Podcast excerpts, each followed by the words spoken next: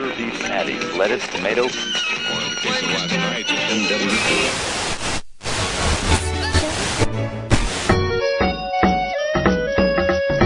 Ô Rodrigo, o que, que você tá conseguindo pegar por Fulton no jogo, cara? Cara, eu já peguei uh, carneiro, já peguei metralhadora, eu já peguei. Como é que chama aquele treco lá pra jogar bomba? É. Morteiro? Morteiro, peguei morteiro. Eu, eu fiz uma cabaçada do dia que eu tava jogando, porque eu coloquei assim. eu- Não, vai ouvindo. Eu tentei pegar um caminhão, não foi. Eu tentei pegar, tipo, aquelas caixonas assim de caminhão, também não foi. Aí depois que eu me liguei que na verdade você tem que né, melhorar a tecnologia, aquela coisa toda, É, né? tipo, calma, meu amigo, você não é o Big Boss ainda. Não, não, ridículo. Tá aprendendo. A mas a parte mais legal até agora foi o seguinte: eu usei o. Como é que chama? O binóculo, né? E aí, conforme você vai dando zoom, você consegue pegar informações sobre aquilo que você tá vendo.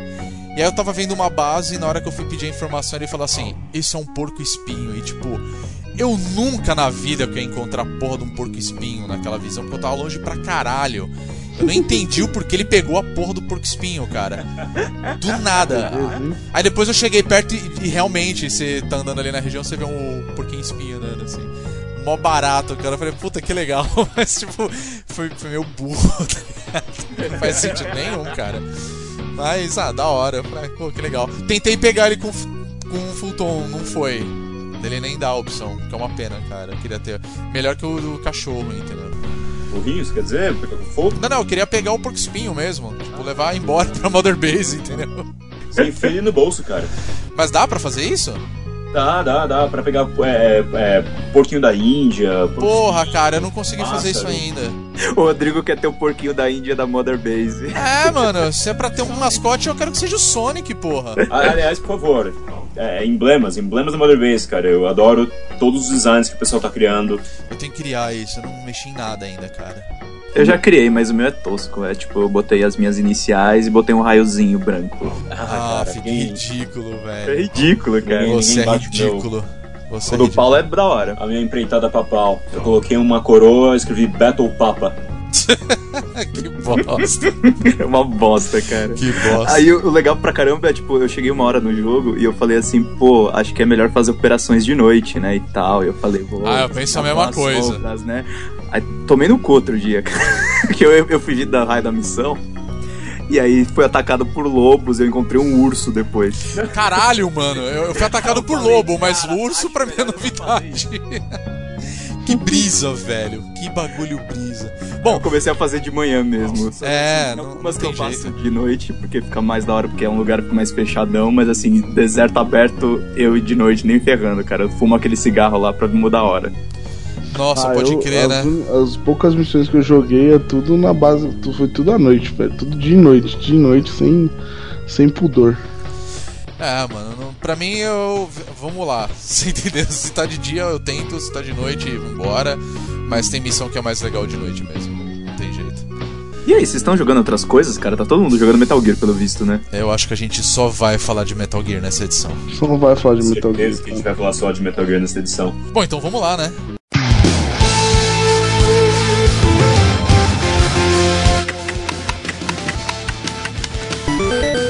Welcome to bonus stage.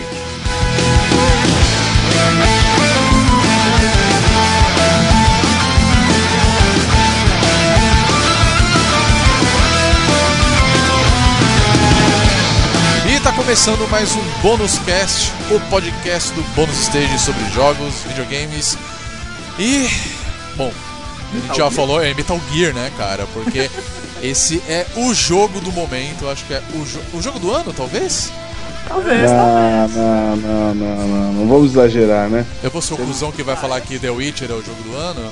Temos Geralt aí, né? Pra É, bater né? na cara É. do Snake. É, não tem jeito. Bom, eu sou o Rodrigo Sanches e eu estou como o host. Pra variar, né? Eu sou o host dessa porra. Eu sou o Rodrigo Sanches. E junto comigo participam o nosso chapeiro, nosso novo chapeiro, o Guilherme Anderson. Flipping Burgers, motherfucker, Flipping Burgers. E agora, logo menos, a gente vai estar abrindo uma, uma hamburgueria aí em, em São Paulo, né? Em Moema. Olha só, é o Guizão Burgers. Vão, vão lá que vocês vão comer é, excelentes hambúrgueres de excelentes qualidades. O melhor hambúrguer de São Paulo. diria. Eu diria, Tá mas eu certo, não hein? posso falar. Eu sou suspeito pra falar, né? Hambúrguer do, do milênio. Do milênio, olha. Esse é que é confiar no seu produto, tá certo, é assim que tem que ser. Propaganda é alma do negócio. Né? Tá certíssimo, cara. Bom, Você duvida de mim, vai lá comer. exatamente.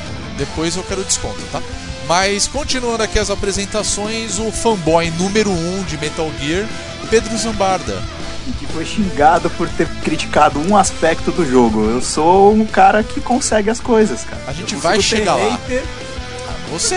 tá- Mano, a gente já brincou, a gente já falou várias vezes que você é o Goku da internet, né? Você tá sempre tretando com alguém, não tem jeito.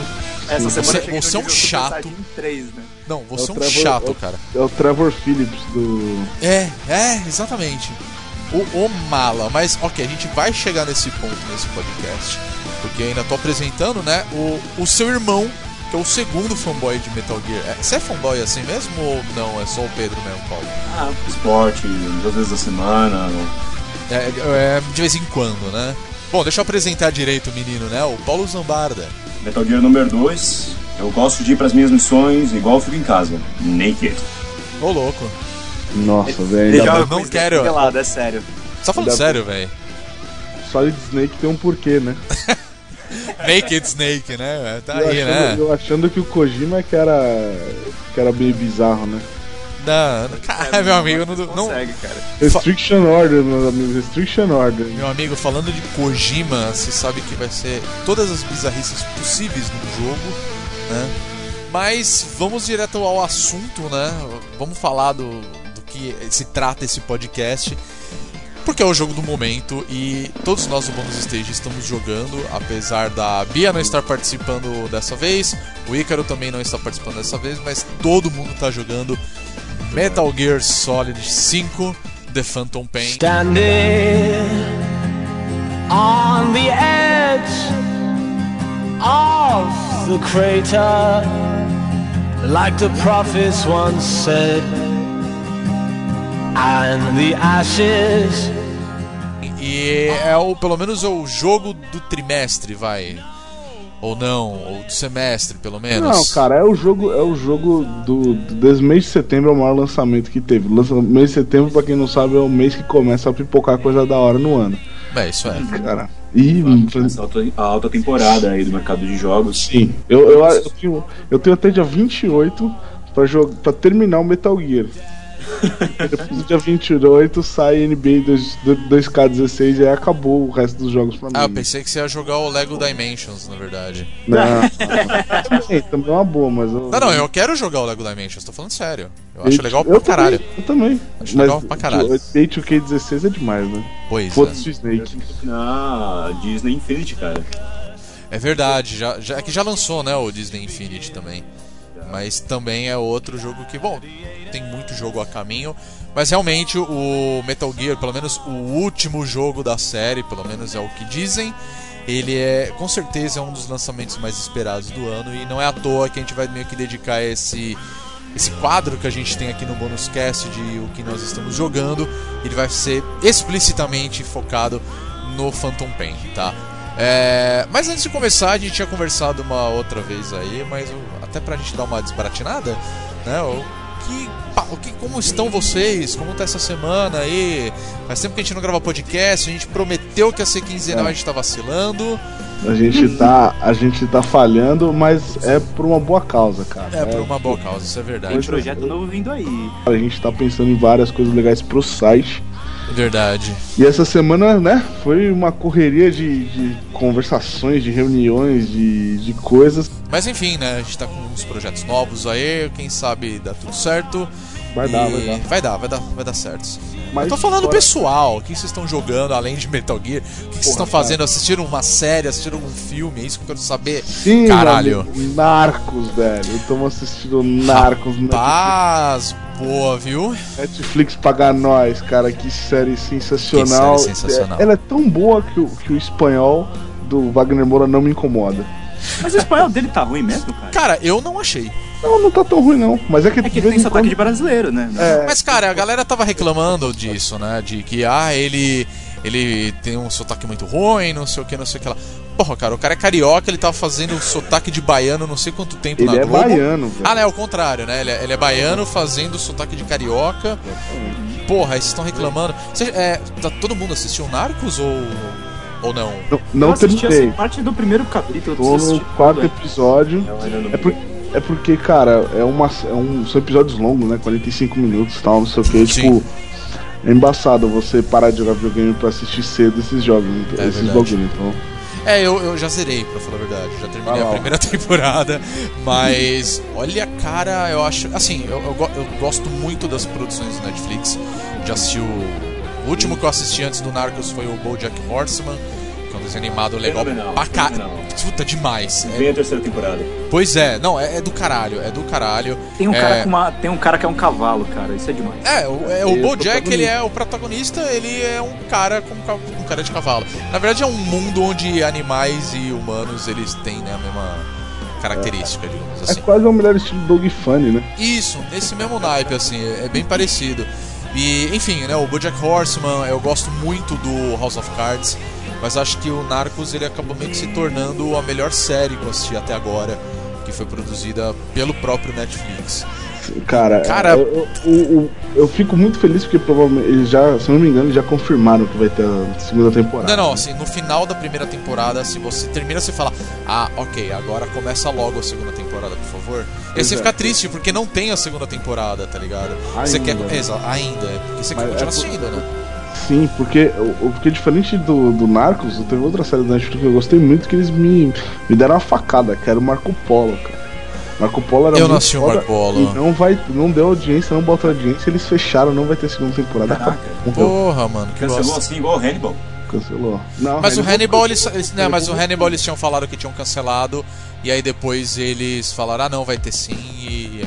Foi, foi um susto, né, na verdade. Sim, bem animal. É, a não, do terceira caralho. temporada tá rolando aí. É verdade. Eu não tô muito aí nos Netflix da vida, mas eu tô acompanhando uma série, tá na sua segunda temporada agora, é um desenho animado, na verdade, se chama Rick and Morty.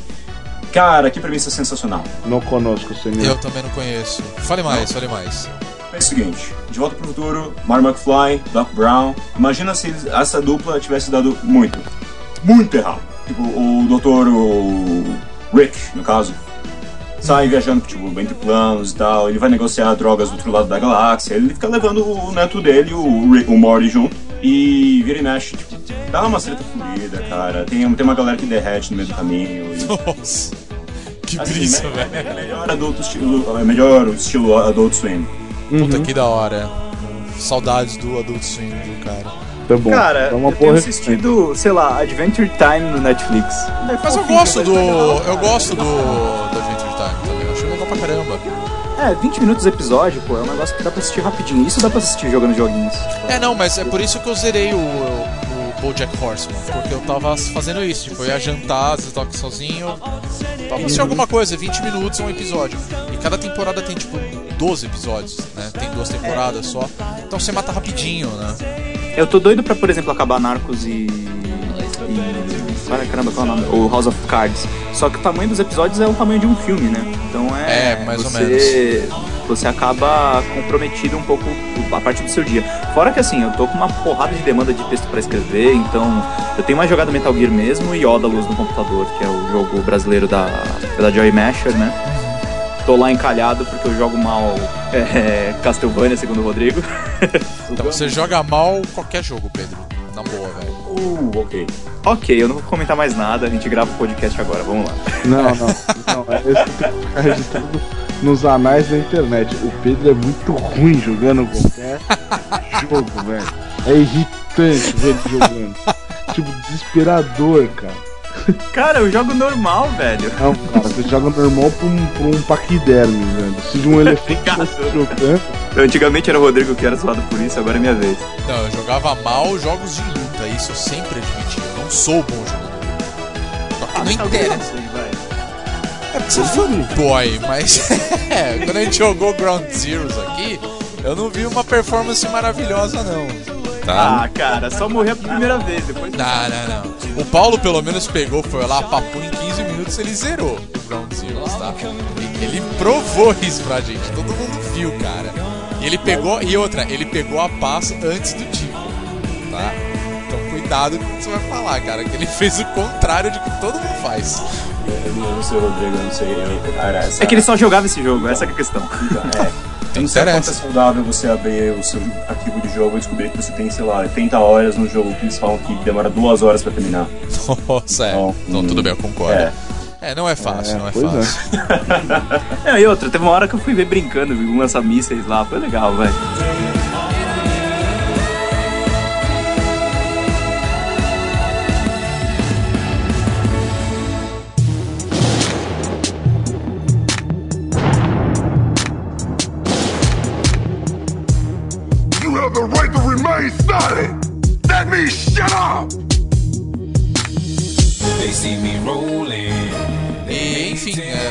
Falar sobre o jogo do momento que é o Phantom Pain. Bom, chegou agora no dia 1 de setembro, ele chegou para PC, PlayStation 4 e Xbox One. E tem muita gente falando que ele é o jogo do ano. E aí fica a pergunta pra gente começar essa edição do Bonus Cast. Ele realmente é o jogo do ano, na opinião de vocês? Pode começar com o fanboy, vai. Eu acho que é importante. Eu acho importante. Acho justo. Cara, eu acho que é o jogo do ano ainda. É, eu não joguei o tanto Witcher pra saber, pra comparar na verdade. É, é um jogo que tem chamado minha atenção, mas eu não, não significa que dizer para pro, os ouvintes que é o jogo do ano que é um jogo sem falhas. Ele tem várias falhas.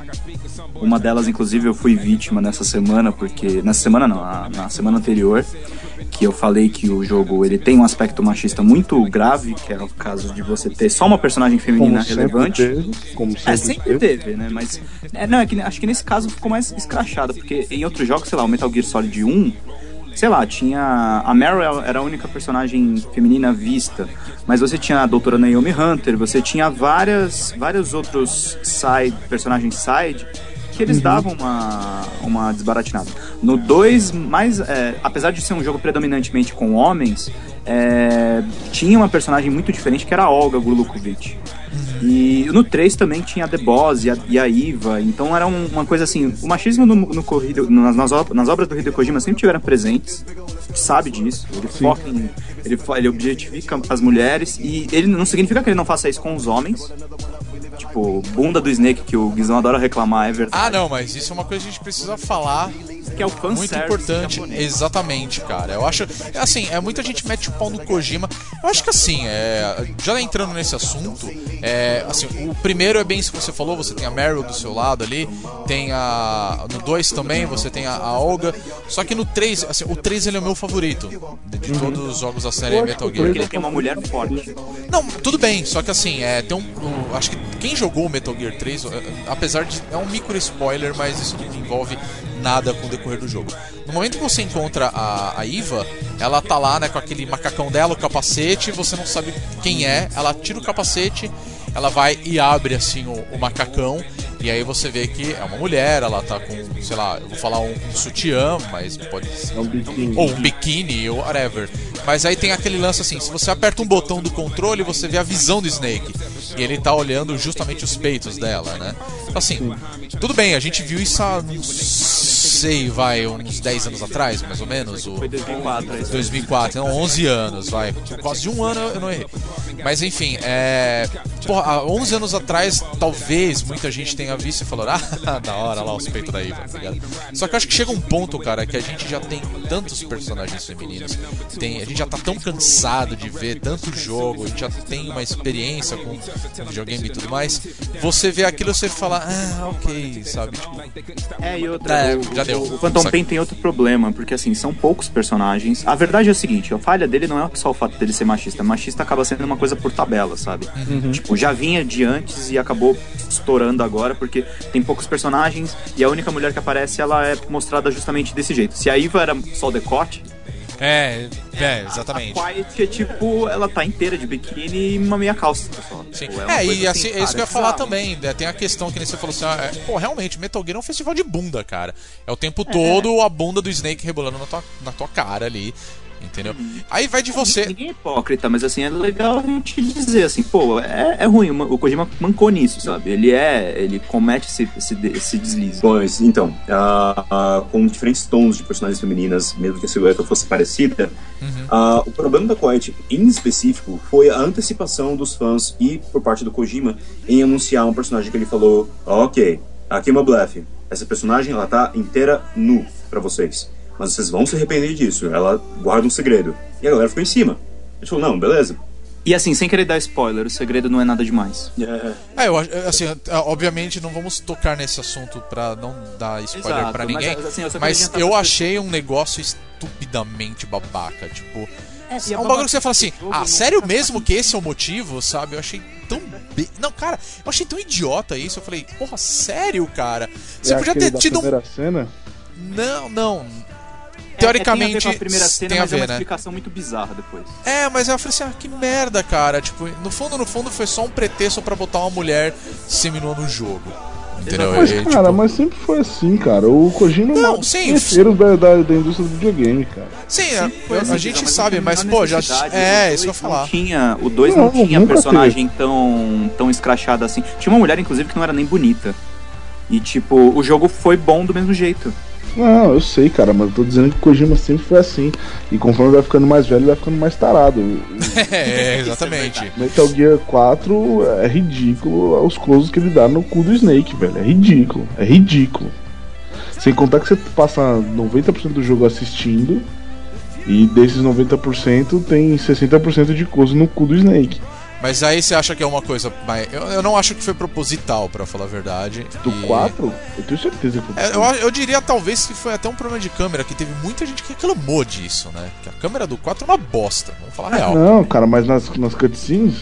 Ah não, nas cutscenes não. É que assim, também vai de você. Se isso incomoda de fato ter a bunda do, do personagem homem não é na tua questão de cara, incomodar, entendeu? Não é questão de incomodar, é que não, não, assim, é, realmente não tem necessidade. Tanto botar o cu do Snake como botar os peitos da Eva, os peitos do, do- da. São coisas desnecessárias. É, É, é desnecessário pra caralho. Porque você acha que ele realmente achou que aquilo ia enobrecer a obra dele? Não. Ah, não, nem Tá fudendo. só tetas aqui. Não, ele é legal, assim, o Kojima é legal por fazer algumas bizarrices. O próprio negócio do Snake se esconder numa caixa, algumas Não. movimentações, assim, são coisinhas bizarras que são legais. É legal, mas isso não é uma coisa que acho que tem que sair do jogo. E Agora, essa coisa de, de tipo, personagem feminino mal representado é complicado, sabe? Uma coisa que Ah, tipo, mas. ele podia ganhar um monte de pontos se ele fizesse uma coisa diferente. E o problema do jogo não é só esse. Não vou ficar batendo muito nesse ponto, senão a gente fica, fica falando um podcast inteiro sobre isso. Ah, sim. Mas o, o roteiro do jogo mesmo, é, ele é muito bom, por um lado, porque ele dá a liberdade das pessoas criarem a história no mundo aberto, isso é muito legal. Mas assim, ele é meio pobre, assim. É uma coisa que eu, eu digo para as pessoas, eu acho que é o jogo do ano, porque eu acho que fecha finalmente uma saga muito bacana que enriqueceu o universo dos videogames e colocou mais profissionalismo, principalmente na área de games. Ele deu espaço para os games de fato peitarem o cinema e tal, e é uma conclusão muito bacana. Só que aí eu, eu sou meio. Eu meio que concordo com o Guizão, assim, ou com o Rodrigo, que me falaram, tipo, ah, Kojima vai ganhar o melhor jogo desse ano por um prêmio de consolação. Porque o jogo Eu podia acho ser que muito isso vai acontecer, cara. Ah, É, eu acho que a gente pode tocar nesse assunto, mas eu acho que antes é. eu Acredito que muita gente esteja jogando o Metal Gear, ou provavelmente está acompanhando, talvez no YouTube com alguns canais por aí, ou tem algum conhecido que está jogando e está acompanhando. Mas acho que é legal a gente tocar um pouco na história mesmo do Phantom Pain, né? É, é, não é de conheci é, na verdade ele é de conhecimento de todo mundo que na verdade ele é a segunda parte mesmo de um jogo maior que no caso seria o, a primeira parte o Ground Zeroes né que ele foi lançado no ano passado que na verdade ele é uma apenas uma missão onde você tem que resgatar o menino né o Tico e a menina que é a Paz. né? Isso. acho que o Pedro pode explicar melhor um, rapidinho aí É, o, jo o jogo, na verdade, os dois jogos não são muito grandes, assim, em termos de cenário, mas os cenários são bem, bem abertos. O Ground Zeroes começa em Cuba, é uma ilha chamada Camp Omega, que na verdade é uma extensão do, do Peace Walker, que ocorre lá na, na área do, Para, do Panamá e dos, das ilhas do Caribe, que o Big Boss está construindo uma base gigantesca lá isso que é são os Militaires Sans, Sans Frontières. E essa base é destruída pelo, por uma outra tropa chamada XOF, que é do Skullface. Tipo, eles detonam tudo, acabam com tudo e o Big Boss entra em coma por nove anos. Que é justamente Os o início do Que é Phantom o Pain, início né? do Phantom Pain. O que, que acontece no Phantom Pain? São outros dois cenários. Não tem tantos cenários assim, é só Cabul lá no Afeganistão, que vocês trafegam e descobrem várias coisas. E o jogo depois se estende até uma, uma área do Congo, que é na África, quando o Big Boss já tá com a fase com a, com a base dele mais consolidada.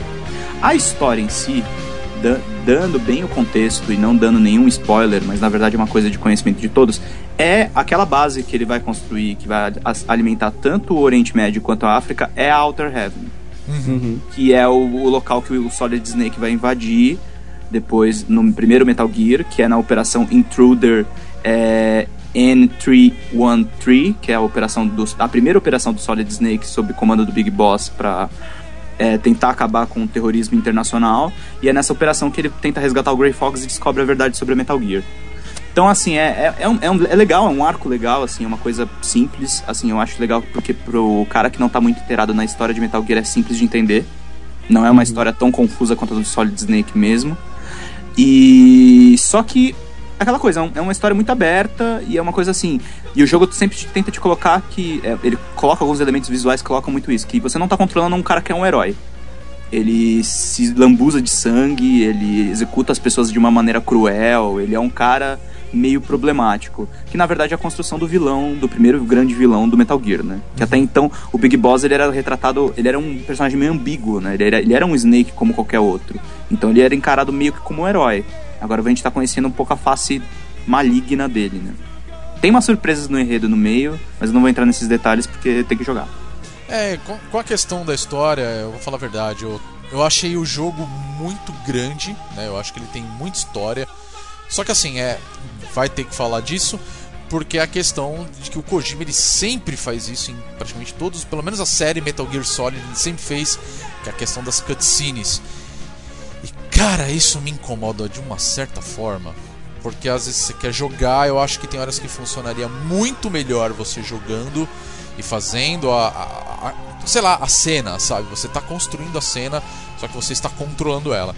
E tem horas no jogo que você vai, faz a missão, acaba e começa aquela cutscene de 20 minutos e você fica lá parado assistindo. Cara, é basicamente um filme. A gente sabe que o Kojima ele tinha que ter se virado mesmo um diretor de cinema, né, para ele ter feito tudo que ele gostaria. Só que o cara sabia fazer jogo e deu no que deu, né? E tamo aí com Metal Gear. O que é bom, né? Porque a gente pode jogar.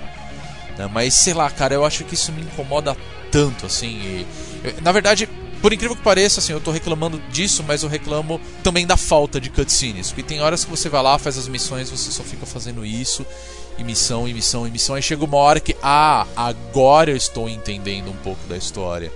Então, assim, eu acho que se você não tá familiarizado com a história toda de Metal Gear, você vai ficar meio boiando. Se você tá, já, já jogou todos os jogos, conhece toda a história, beleza. Só que mesmo assim você vai ficar fazendo uma coisa muito repetitiva. E pra falar a verdade, isso acho que é o principal ponto que tá me incomodando com o Phantom Pain.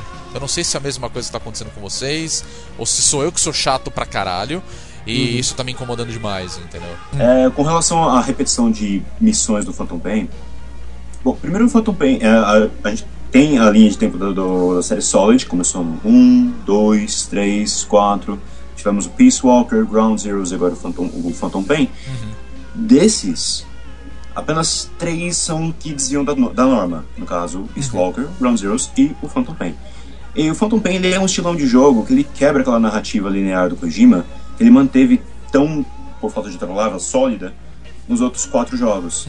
E então, é, buscaram formas de preencher esse, é, esse vácuo, buscaram formas de reorganizar a, a forma como o jogador ia progredir pelo jogo.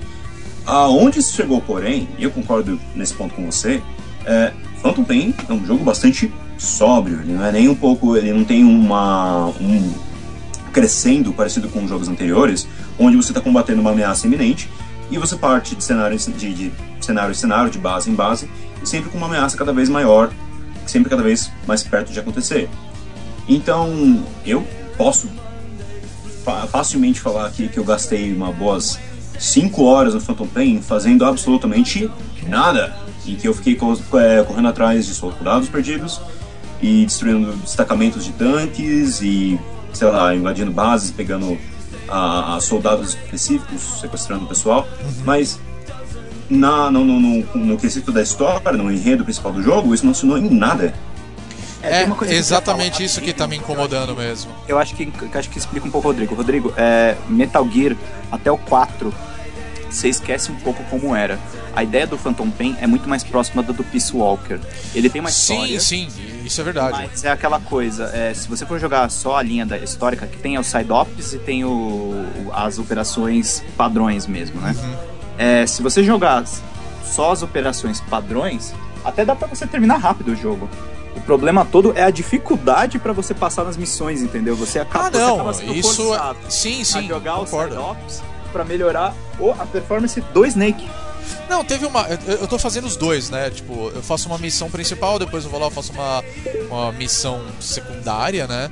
E, e- e realmente é legal. Só que assim, são tantas missões, tan- você vai fazendo tanto aquilo, e assim. É tipo Pokémon, né, cara? Vamos levar. levar É, tipo, porque assim. nível.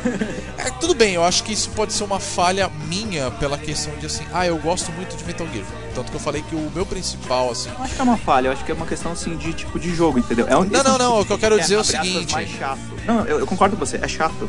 Mas por outro lado, assim, é outro tipo de jogo, porque ele mistura uns elementos de RPG no meio, eu acho. É, Aí você tem que mais, ter Exatamente. uma estratégia, né? É, porque assim, você tem a, a Mother Base, que é muito legal você ter a Mother Base, você vai lá, você vai construindo coisas, vai melhorando as suas tecnologias.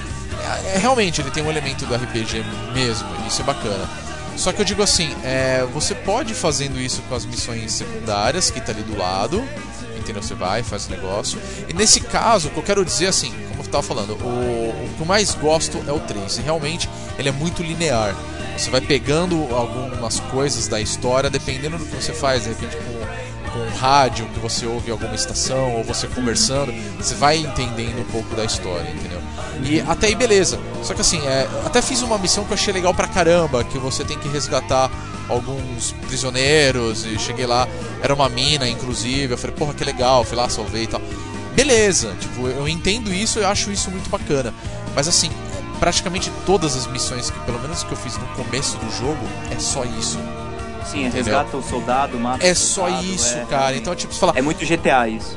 é, assim, Não, GTA varia as missões. É, exatamente. Só que é, é- é diferente, por exemplo, que nem eu falo assim, pô, eu, pra mim realmente The Witcher tá sendo o jogo do ano pela gama de coisas que você pode fazer. Realmente, tem horas que você, pra fazer uma missão, cara, você tem que estar melhor, você vai ter que upar, entendeu? No The Witcher você vai fazer, sei lá, um, um contrato de monstro, você vai caçar, você vai procurar itens melhores. Às vezes você vai procurar tipo os diagramas das armas para você de armadura para você ficar melhor para aguentar o tranco e aí com isso você melhorar mesmo o enfim, o seu personagem, né? Agora, no Metal Gear, no, no Phantom Pain, a gente sabe que a gente tá fazendo a mesma coisa. Só que eu tenho a impressão do seguinte, tipo, ó, você tem que fazer essa missão. Como você vai fazer? Isso é problema seu. Isso é legal, isso é excelente, eu acho do caralho. Tem, Eu tava, jogando assim uma experiência que foi muito engraçada, porque eu, eu, eu morri umas quatro vezes numa missão específica, agora há pouco, inclusive, que eu fiz isso, porque uma das missões era, era resgatar um, acho que um cara, que era um vilarejo, e aí você tem que fazer isso. No meio da missão ele fala assim: ah, tem outros prisioneiros. Então você pode escolher se você quer é, resgatar os outros ou só esse cara pegar e vazar, entendeu? O problema dessa missão, como eu morri umas quatro vezes quando eu tava na base, é quando você volta pro checkpoint, você volta lá atrás, certo? Toca, fazer tudo de novo. E da última vez, que foi quando eu consegui finalizar a missão, eu fiz um negócio idiota, talvez por cagada minha. Eu peguei o, pri- o prisioneiro principal, só que ele não podia usar o futon, né? Que é pra você levar ele pelo balão. Eu tive que chamar o helicóptero e eu falei, ah, eu vou deixar o cara no helicóptero e vou resgatar os outros, entendeu? E eu entrei no helicóptero e fui embora. Eu falei, puta que pariu, sabe? Tipo, eu já tinha armado um puto esquema de resgatar aqueles outros. Então, assim, você se envolve muito bem com o jogo. Isso é muito legal, sabe? Isso é do caralho. Às vezes o cara ele tá lá na puta que pariu, ele percebe que, sei lá, você deu um tiro numa lâmpada e aquilo é crucial pra você fazer uma passagem pra ninguém te detectar. Entendeu? Tinha uns 10 caras ali por perto e eu fui passar perto de um tanque e o tanque me viu. Não foi nem os soldados. Você fala, caralho, eu vacilei. Então, assim, isso é muito louco. A mecânica do jogo, pra mim, ela é excelente, cara. É assim, fazia tempo que eu não vi um jogo tão inteligente quanto o Phantom Pain. Isso eu não tenho nem o que discordar, sabe? Mas Mas inteligência também nos inimigos, né? Você já Sim, reparou? Se você dá sim. muito tiro na cabeça, os caras aparecem com capacete de metal umas horas. Não, o É, que você mais tem é. Sim, exatamente. O que mais aparece agora pra mim é cara com capacete. E foi até engraçado que teve um que eu dei o tiro e a, a bala ricocheteou. E aí no próprio rádio ele fala assim: Nossa, a, a bala ricocheteou. Droga, esses caras eles estão com capacete. Aí você fala: Caralho, eu vou ter que atirar na cara do maluco mesmo, entendeu? Ou vou ter que fazer um- alguma outra coisa pra poder pegar o cara, sei lá, imobilizar, entendeu? Dar um, um- um ataque surpresa. Então, assim, ele, ele faz com que você se adapte mesmo à situação. Isso é muito legal. Nossa, é muito inteligente do jogo. Não, né? é, é sensacional. Só que ainda assim eu acho o jogo muito repetitivo. Eu acho que esse é o principal problema do da Phantom Pain. Isso, eu creio, é um sintoma, uma... porque o Phantom Pain é um conjunto de mecânicas que conversa muito bem, e isso foi elogiado pela maior parte dos críticos. Agora, se tem uma um, um tópico do Phantom Pain que eu gostaria de salientar, é a economia do jogo. É uma economia muito bem resolvida. Você não vai explodir de dinheiro e comprar tudo que tem na lojinha só porque você fez tarefas A, B e C. O dinheiro vai faltar, a sua base ela vai precisar de aquilo para recursos, é, vai precisar de Sim. mais recursos Verdade. precisa alimentar ela. Agora, o que ele oferece na bandeja como formas de obter esses recursos é parco. Não tem, não, não, não existe uma variedade tão grande, além do fato de que você tem aqueles soldados mega é, é, que tem um comportamento bastante específico. Você tem locais, o mapa inteiro bastante variado. Então, uma hora você está lutando contra um, um, um bando de soldados ao topo de uma colina. O outro você tá correndo atrás de um comboio. Cara, eu já peguei até um mecha pra lutar contra um urso. Que que capturar um urso e o urso deu um pau e me arrancou do mecha. Então, isso foi legal, foi. Da primeira vez. Segunda, terceira, já não tanto. É, teve uma missão que foi até engraçada, porque você pode. Tem, assim, é, tem alguns, alguns cenários que eu não sei se vocês perceberam, mas os caminhões eles ficam andando em círculos, né? Ficam andando de base em base. É, um, é, um, é um caminhão de Honda, na real. né? Isso, Ele leva exatamente. umas- Ele leva umas cargas e tal, mas ele, na ele fica rondando. Isso, e aí teve um momento que eu vi que tinha um caminhão e aí quando você pega a informação do rádio, ele fala: "Olha, esse caminhão ele tá vazio na parte de trás. Você pode entrar". Aí eu fui lá, deu uma de migué, né? Fui lá, entrei no, no caminhão. E aí, nossa, fui, né? Ó que foda, tentando ninguém tá me vendo. Tinha um cara que tava em cima de um prédio e ele me viu. E aí fudeu, porque eu tava no meio do negócio. Tava todo mundo em volta e, óbvio, morrendo, o fazer. Entendeu? Então, tipo, isso é muito legal, cara. Tipo, é muito inteligente o jogo, né? Não, o jogo é Vale foda. muito, é do caralho, sabe? É, é muito legal. É, Eu só acho. do mecha que o Paulo não falou é que assim, é o, é o tal do D-Walker. Cara, é um Metal Gear, velho. É, eu não cheguei a, eu não cheguei a pegar nenhum Metal Gear, pra falar a verdade. Mas assim, Metal Gear sem ter um Metal Gear eu acho foda, entendeu? Então tem mais é que ter mesmo, né? Porque, porra, acho que todo mundo quer pilotar um Metal Gear de verdade. Sim, sim, eu quero, você quer. Todos queremos, né? Todos queremos. E cara, D. Walker, melhor acompanhante. Desculpa, desculpa, D-Dog. Eu sei, os amantes dos caninos aí, Dog Persons. Cara, mas um robô gigante. Você, você lembra do Kai Cartoon lá? Eu, você, robôs gigantes. Ele é muito legal quando você customiza ele, porque a, a- é um robô com. Ele tem, acho três espaços para você colocar coisas. Um vai um braço, outro vai uma arma e o terceiro vai duas pequenas armas. Então, é negócio, eu resolvi falar, ok, vou fazer dois robôs. Um foi para ataque e um foi para infiltração. O para ataque, cara, ele carregava, sei lá, lança mísseis do lado, tinha uma- um braço do outro lado que tinha uma espada, então eu vinha e cortava o pessoal. E aí na frente eu colocava, eu coloquei duas metralhadoras automáticas. Eu falei, beleza, eu vou chegar aqui, hum, soltando, aliás, eu, é, é, colocando, fazendo um adendo aqui, mas quem aqui não curtiu aquele, aquele cassete, cara? Você bota umas musiquinhas pra ouvir enquanto você faz a missão. Mas isso tá sendo a principal coisa das missões pra mim. Eu tô falando sério, eu- faço. A última missão que eu fiz foi dessa base aí que eu tomei corpo dos prisioneiros. E eu tava passando e você começa a ouvir a música, né? Eu tava tocando o Take On Me do Ahá. Eu falei, eu tenho que pegar essa fita, cara. Eu vou me fuder, mas eu vou achar essa fita, cara. Achei umas músicas muito legais, por sinal, Before the money, it was tough. They came the money through a plug. It's a shame this ain't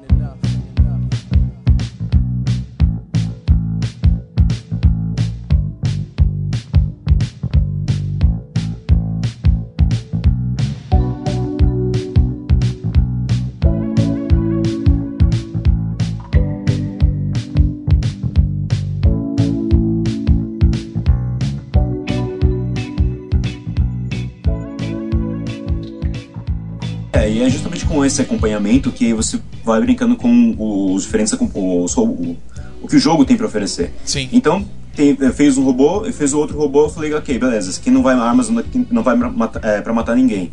Então eu botei o braço que dava o karatê no pessoal, a gente pegava a galera e prensa, dava uma prensa no chão.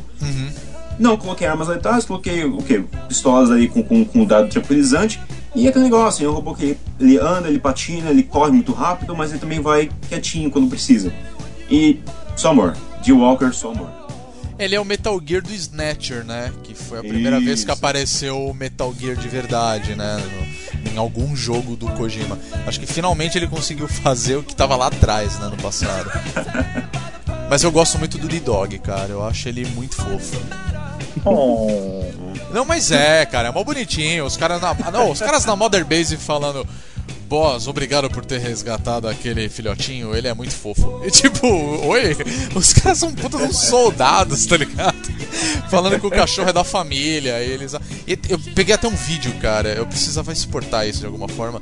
Que você vê dos soldados conversando na Mother Base, ele tem um que fala assim: Cara, aquele cachorrinho ele é muito bonitinho. Outro, cara, ele é muito bonitinho. Tipo, eu queria muito fazer um carinho naquele cachorro, tá ligado? Aí outro cara, eu queria apertar, tipo, as almofadinhas da patinha dele. Aí o cara, como é que é, tá ligado? Mas é muito bom o diálogo, cara. É muito da hora. E você me fala, porra, se eu tô achando fofo, é lógico que os soldados da Mother Base vão achar aquele cachorrinho fofo, velho. Eu só fico puto que no jogo não dá pra você brincar com o cachorrinho, velho. Uma mancada. É, isso é sacanagem. Sacanagem. O, e o Guizão, o que, que ele achou do jogo? Cara, eu, eu, eu gostei do jogo. Eu achei. Assim, eu joguei, não joguei tanto quanto vocês. Mas o pouco que eu gostei, eu gostei bastante do jogo. Eu tava louco por um, por um jogo de mundo aberto, assim, do, do Metal Gear. É, ele, te dá, ele te dá possibilidades absurdas. E, mas assim, eu achei o jogo muito fácil, cara. Achou fácil, cara. Nossa, eu não achei nem um pouco fácil, velho. Nossa, é bem Pelo difícil, menos, mano. pelo menos a missão que eu joguei eu achei muito fácil, cara. Ah, não, as primeiras olhas são mais fáceis, mas acho que quando chega na 6, você já começa a se ferrar muito. É, Que missão que era aquela que eu tava jogando? Era seis, que você tem que pegar o. Verdade. É o perfurador? Não, é que aparece. Honeybee, o Honeybee. É o Honeybee, isso, exatamente. Você achou É, fácil? Muito fácil. Tirando a parte final dela, que você troca, encontra o Psycho Mantis e tal, o resto eu achei muito fácil, assim. É, tem uns soldados muito loucos lá que eles vêm, É. tipo, quebrando tudo, né? É. Eu, eu, eu achei aquela missão difícil, não porque. Não, não porque eu tenho jogado mal, mas eu acho que quando a primeira vez que eu fui jogar ela, eu não tava fazendo side-ops, eu fui tipo direto, assim. Ah, entendi. Aí eu me ferrei, porque eu- tem sniper lá, né? Aí eu só tomava tiro na cabeça. Não, o pior de tudo é que você chega num lugar e você fala, ah, os caras estão ali dentro. E tem uma galera lá dentro, né? Que você É. não consegue ver porque são cavernas, entendeu? Não, mas Você se a fode, questão- tipo, isso é legal. achar- a questão de achar eles fácil, assim, eu achei muito inteligente o sistema. Uhum. Eu não sei se foi por sorte minha também. Porque assim, eu gostei muito do fato dos, dos soldados mudarem a ronda deles e trocarem e tal. Eu achei muito legal. Mas eu não sei se foi o meu caso, o Rodrigo tava comigo na hora que eu passei essa missão. Sim. Tipo, foi muito fácil, cara. É demorado. Se você ir com calma, vocês passam muito tranquilamente do negócio. E eu ganhei, sei lá, ranking B e, tipo. sabe? É, não, é verdade, é verdade.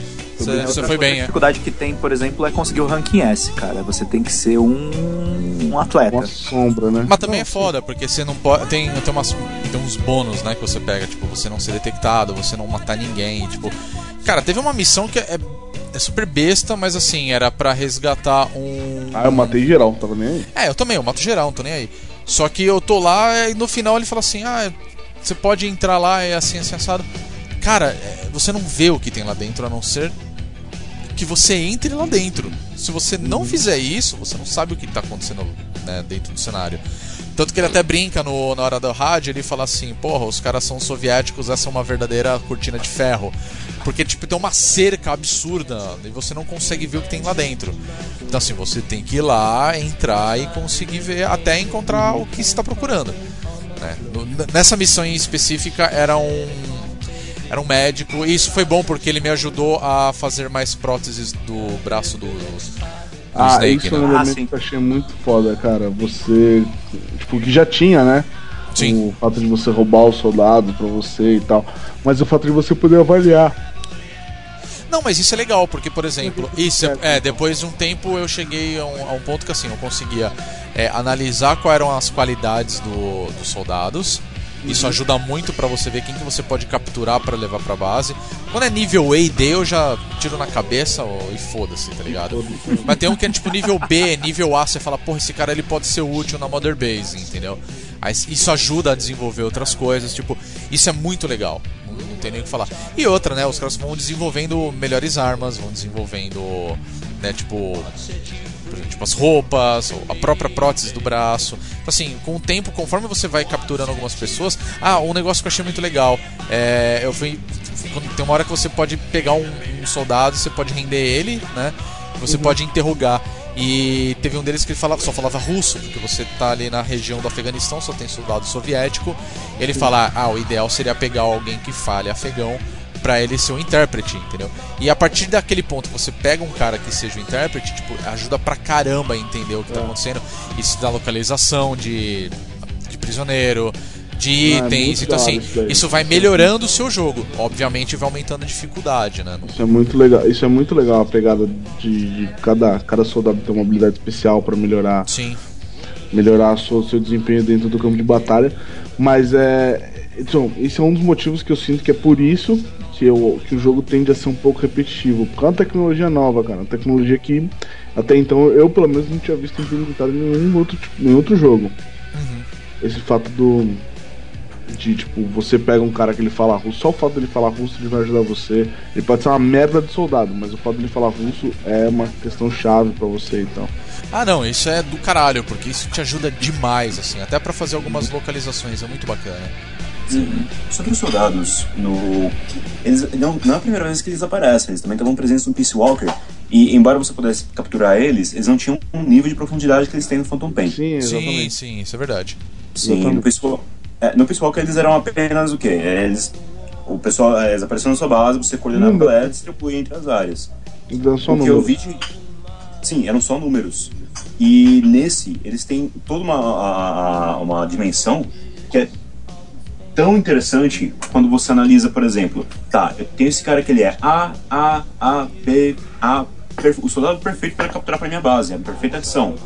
Só que ele tem um aspecto a mais, eu não sei se vocês deram uma olhada, mas na ficha dele aparece lá, Troublemaker, que é o, o encrenqueiro. E aí, entre parênteses, aparece a deficiência dele. Ele, é, ele não é sanitário, ou ele é violento, ou ele é. É, e isso pode atrapalhar completamente a- as equipes que você monta pra desenvolver alguma coisa específica, né? Sim, ele é um. um- é um ele cria um, isso cria um ecossistema dentro do seu, da sua base, Sim. onde você tem os soldados que. Pô, legal, eu montei um pessoal firme, uma galera que é habilidosa e tudo mais. Mas toda hora tá rolando briga, toda hora, toda hora alguém fica doente, ou quebra alguma coisa, Esse- ou o soldado elementos- morre. Esses elementos eles vieram do, do GTA V, cara. GTA V que. não, não tô brincando, não.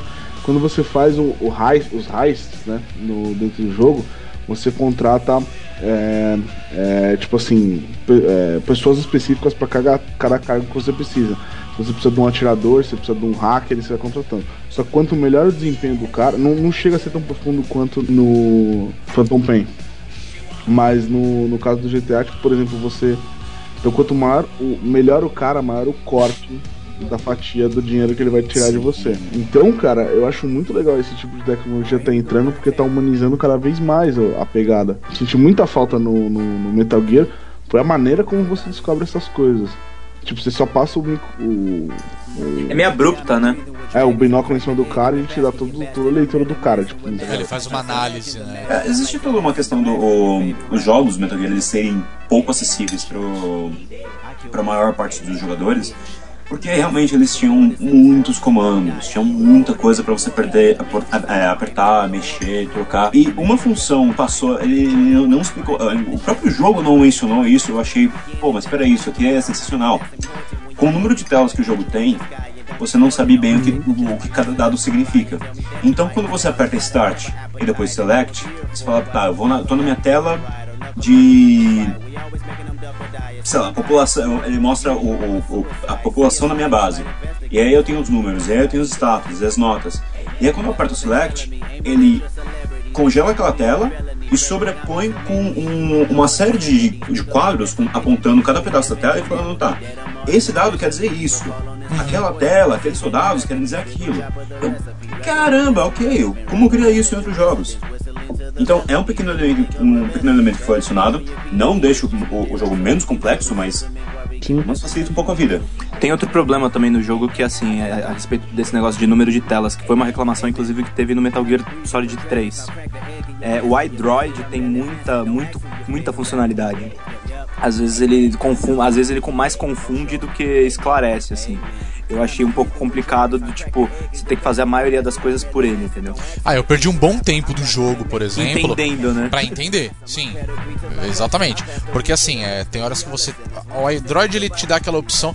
Só pra entender, né? Quem tá- nem, não jogou ainda ou pretende jogar, o Android nada mais é do que tipo o seu comunicador, vamos falar assim. né? Você consegue fazer tudo um através dele, né? Vai ser um rádio, ele é um mapa. Você também consegue gerenciar a Mother Base. E nele você consegue customizar suas coisas, você consegue é, melhorar as tecnologias para fazer o desenvolvimento. Você consegue chamar helicóptero tanto para ele te buscar quanto para ele te dar apoio. que mais? Você pode chamar também alguma companhia para poder te ajudar. Vamos supor que você vai chamar o, o cavalo, o cachorro ou qualquer outro personagem. Então assim, você pode fazer muita coisa por ele. Você pode até ouvir música. Got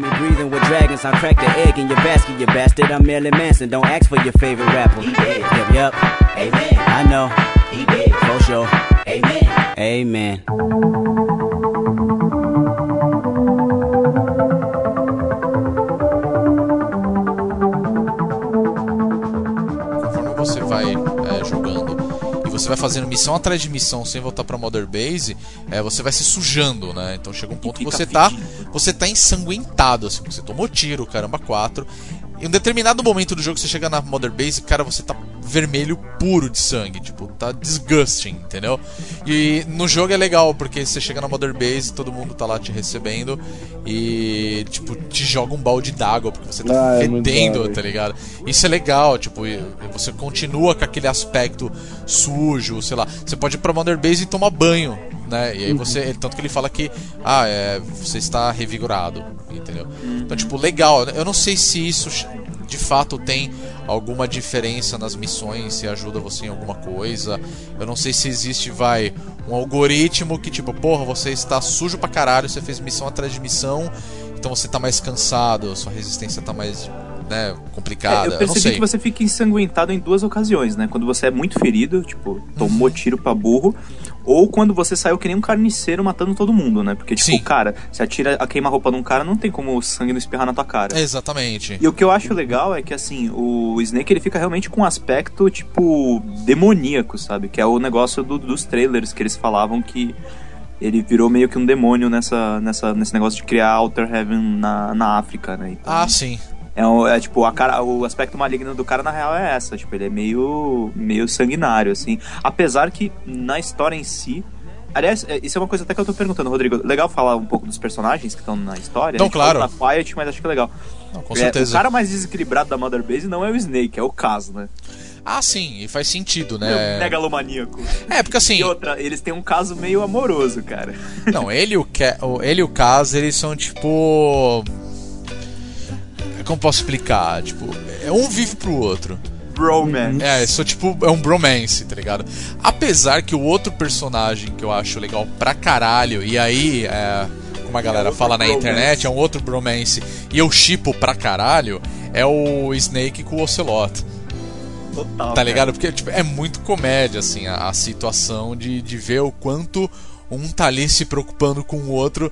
Assim, se preocupando num sentido figurado, entendeu? Porque tudo O que você vai lá. dele, né? É, entendeu? E, tipo, mas o, o negócio do casa, e aí eu acho que também é um ponto muito legal do jogo, apesar de a gente estar falando, ah, é repetitivo, mas quando tem história 20 minutos, tipo, é, é aquele 20 minutos que você fala, puta, senta que lá vem história, porque agora eu vou ficar aqui, tipo, deixa eu pegar lá uma pipoca pra assistir a cutscene, tá ligado? Mas, mas é legal, tipo, você entende a história do, do- de Metal Gear, você sabe que aquilo ali ele tá, tipo, amarrando a ponta que faltava, sabe? Então, assim, é. só- tudo bem, é, é um spoiler, mas está no começo do jogo. E a gente nem falou disso, mas a gente gravou o comecinho, né? Do, do gameplay. Se você acessar o YouTube lá, ou o site mesmo tem o link. Mas é, a gente pode voltar um pouco pro Ground Zeroes, porque no final da história do Ground Zeroes tem uma explosão e é quando o Snake ele perde né, o braço esquerdo dele E ganha né, um e ganha aquele chifre que na verdade é um estilhaço, né? E aquilo Uhum. o pessoal não quis tirar da cabeça dele, porque se tirar, teoricamente ele pode morrer, né? E já o Kask, né, o que é o, o, o romance dele ali na história, pô, ele perdeu o braço inteiro e perdeu acho que um pedaço da perna, né? Então, tipo, o pessoal fala, pô, ele não quer usar prótese. Então, tipo, você vê que ele é um cara revoltado, assim, tipo, eu sinto a dor dos membros que eu não tenho mais, mas, tipo, eu vou sentir essa dor pelas pessoas que morreram, pelos meus soldados. Então, tipo, ele é o. Ele personifica, na verdade, o primeiro sonho do Big Boss, que era as bases lá no Caribe, né? Ele Sim, quer, sim. Ele quer re- reconstruir isso a, a todo custo. Uhum. E uma frustração que o Cass tem, que é muito aparente, que é muito bacana, que eu achei. Isso, isso eu achei uma boa escolha de roteiro do, do Kojima. Kojima não mostra que o vilão é o Zero, né? Que Exato. é o Major Zero do, do Metal Gear 3. E ele manteve isso até o final e eu achei legal. A- a- o ressentimento do Cass é com o Zero. Então, assim, ele, ele, tá, ele tá combatendo um cara, na verdade, que ele nunca viu. É, Só que o cara tirou tudo da vida dele. Tirou Exato. um braço, tirou uma perna. Não, ele só se fudeu por causa disso, né? por causa disso. Então, assim, faz muito sentido, assim. Eu acho o caso um puta personagem legal. Eu gosto muito do Ocelot porque ele, tipo, ele é o mais. Assim, ele é o mais normal da história É o toda. articulador, né? É, tipo, você sabe que ele é um filho da puta, né? Até porque a gente já conhece a história toda de Metal Gear. Mas assim, ele é o mais centrado de todos. Pelo menos no Phantom Pain ele é o mais centrado. E eu acho ele um dos mais interessantes. Porque, tipo, ele é um negócio. Ele é o cara que chega e fala assim, ó, você tá fazendo esse negócio, mas você tá causando. Tipo, tem uma cena que é uma cutscene curtíssima do, do jogo, que você chega na Mother Base e tem uns caras, tipo, atirando, né? Tipo, tira o alvo. Aí tem um Puta, cara que ele. É muito da hora essa cena, tipo, tem um cara que ele tá com a arma, tipo, do lado assim da cintura, atirando, aí ele olha pro cara e fala assim. O coice na cintura, ele apoia o coice da, da Isso, cintura. exatamente, meu. Aí na hora ele fala assim: ah, por que você tá fazendo isso? Você tá fudendo com o coice da arma. Você acha só porque você viu isso daí no cinema, você achou bacana, É, isso é foda pra que- caralho? Tipo, Só é possível amortecer o coice da bala, dessa, do, do tiro se você estiver usando um revólver. É, porque o cara tá com uma. Ele tá com uma automática, né? Ele tá com uma pistola. Que é Não. uma referência a ele mesmo. ele Exatamente, exatamente. Mas isso é muito louco, entendeu? Porque você fala assim, ó, tá vendo? Tipo, é bacana você ver essa construção do personagem. Eu, particularmente, eu não acho muita graça na Quiet. Pelo menos até o ponto que eu parei de jogar. Quer dizer, onde eu tô jogando, não achei muita graça. Mas sim, ela é uma personagem interessante. Eu só acho que, como a gente falou no começo do podcast, talvez a gente possa até retomar um pouco disso. É fandom total, assim. Eu acho que esse é o problema. Até fizeram um negócio que eu dei muita risada, que eu falei, olha, tá vendo? Esse tipo de coisa que mostra o quanto é ridículo esse tipo de situação e é completamente desnecessário. Que é aquela é uma cena do jogo que você tá chegando na Mother Base com a Quiet, começa a chover e ela pula do helicóptero e começa meio que a dançar como se tivesse. Roupa, tá. É, e tipo, ai, estou na água, ela começa a rolar no chão, na poça d'água.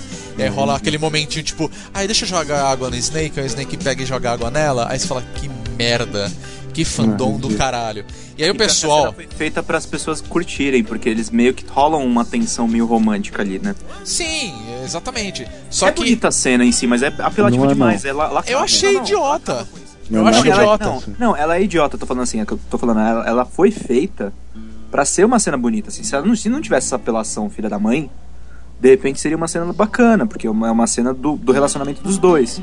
Só que a- o, o, o, o, fandom. O, o- É aquele relacionamento mongo dos dois, né? é, é meio mongo, mas assim, é que na verdade eu, eu ia até falar, eu não acho a Quiet uma, uma personagem tão ruim. Eu acho que ela foi estraçalhada por esse negócio de ser, ser o fanservice. Exatamente. Se ela não fosse, Ela não é foi. uma personagem foda. É, ela não foi bem trabalhada, você entendeu? Eu acho que faltou muito pra criar uma personalidade de fato, sabe? Uma coisa mais legal.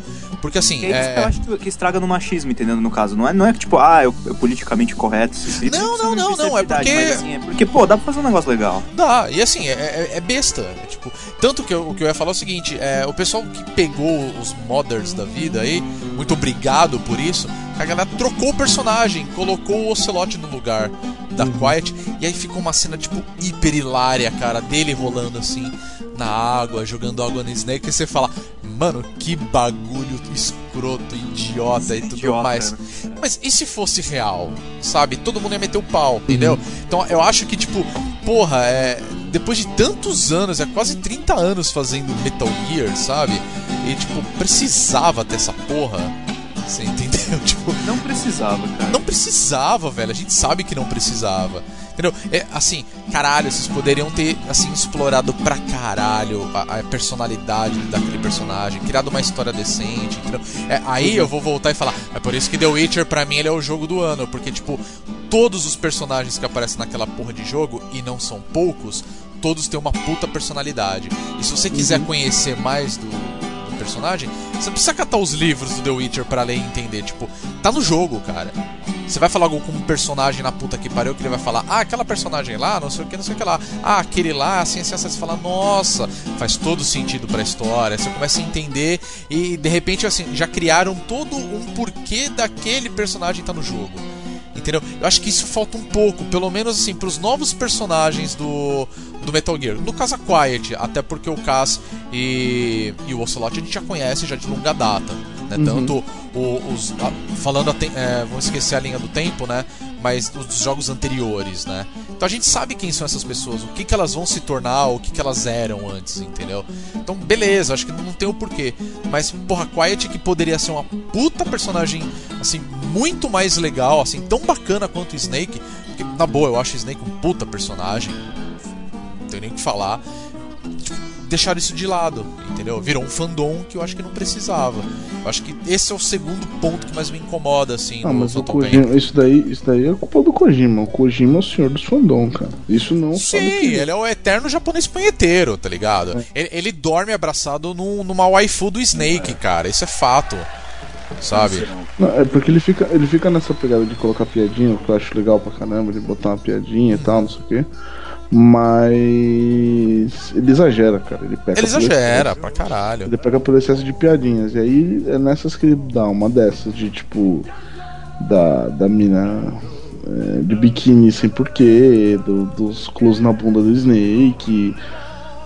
É, tipo, não, não são só piadinhas do tipo. Assim, caixa eu ficaria muito feliz com uma cena, por exemplo, que. Tem uma cena, num determinado momento do jogo, você- isso vai depender das suas atitudes no jogo, tá? Como eu falei do negócio do banho. Então, que você tá lá, tipo, fedidão, os caras vão te jogar um balde d'água, vem a Quagit e fala. Tipo, fala não, né? Porque ela não fala. ela pega e faz um não, vem aqui, e te leva, tipo, pro chuveiro, pra você tomar banho. Entendeu? Só que a cena é ela, tipo, numa gaiola, tomando banho, e o resto dos soldados, tipo, uau, olha lá. e tal. Eu, eu ficaria muito feliz, cara, se o Snake entrasse naquela porra e falasse assim: sai daqui, bando de filha da puta, deixa a É. mina tomando banho em paz, seu bando de punheteiro do caralho, entendeu? Isso não acontece. Existe um, um recurso no jogo para caracterização que eu vou retornar um pouquinho aí, a gente falou já do, do iDroid, Aham. mas dá pra ouvir fitas nele, certo? Sim. E a diferença do Snake passado para esse jogo, uma notável, por exemplo, é que você não vê ele falando muito em cenas. Isso Então, é verdade. Aí vai falar, pô, mas o Snake fica quieto a maior parte do tempo. Sim. Agora, pega o Android, abre a sessão de, de- de fitas e vai explorar as conversas entre o, entre o pessoal da Band Base, porque tem o Snake com o Huey, o Snake com o, o, o Caso, ou com o Ocelot. E cada os diálogos, ou às vezes monólogos, ah, sobre o universo do jogo, eles dão tanta profundidade para os personagens que, novamente, a gente fica des- de- é desapontadíssimo quando a Quiet não fala. Ela não tem como. Pois é. E ela não pode fazer parte disso. Então, a. O iDroid, o iDroid ele é tão bom que ele mata dois, dois coisas com uma cajadada. Ele tira aqueles minutos extras de cutscene que iam ter pra poder fazer toda aquela exposição. Isso tudo você pode fazer quando você tá fazendo quando você tá a, a- fazendo manutenção da sua base ou do seu inventário dentro do helicóptero ou mesmo no território inimigo. E Bom, adiciona aquela informação com ah não, vamos dar um pouco de, vamos dar um pouco de contexto pra isso, vamos dar um pouco de fala pra esses personagens quando a gente não quer ocupar o, o, o tempo do jogador. Eu quero fazer uma crítica, aproveitando que o Paulo falou das fitas. Isso é um recurso meio ruim, eu acho. Eu concordo com o Rodrigo que é muito melhor no Witcher, sei lá, o personagem contar a história. Do ponto de vista principalmente da pessoa que não conhece Metal Gear, eu acho que fica pecando muito. Tipo, você não vai ter paciência pra ouvir as fitas. Uhum. Tipo, não faz Puta, sentido. é exatamente. Você vai parar pra ouvir. Mas, uma coisa que eu tenho a dizer pra vocês, eu não vou dar o spoiler porque isso é muito importante. As fitas, elas são muito importantes no jogo. Ó, eu vou dar uma Joguem dica. a- Joguem até o final, que vocês vão entender por que tanta coisa tá em fita. É, mas isso é uma coisa que dá pra você. Eu acho que dá pra você fazer no jogo, tá? É, eu lembro que eu fiquei uma boa parte do jogo, assim, eu fiquei uns 20 minutos ouvindo fita, falei, mano, que bagulho chato, deixa eu, deixa eu jogar, tá ligado? Mas eu acho que dá pra você ouvir as fitas enquanto você tá fazendo as missões. Eu precisava confirmar isso, pra falar a verdade. Eu não Acho que sei. dá, porque você coloca como se fosse a música. né? É, como se você estivesse ouvindo música. Então, assim, é, isso ajuda bastante. Às vezes você tem que chegar lá na casa do caralho. Então você tá andando e você pode quando colocar. Você tá no cavalo, ou quando você tá. Isso, exatamente. Então, assim, isso já me ajudou bastante, tá ligado? De pegar a fita e falar, ah, deixa eu ver essa informação. O foda é, tipo, você vai ler a legenda pra você poder entender o que o cara tá falando, porque, Uhum. né, tá quali- Isso é uma coisa legal, a qualidade do áudio não é tão bacana, justamente por, tipo, emular mesmo uma gravação numa fita, uma coisa mais precária. Então, assim, você pode te desconcentrar um pouco, né? Mas ele te dá muita informação mesmo. E eu acredito que por conta de algumas informações que você ouve, é, você vê algumas coisas na, na Mother Base. Tipo, personagens que você não imaginava que estava lá o tempo todo. Não vou dar spoiler de novo, mas tem personagem que tá lá no meio e você nem imaginava. It's life or death.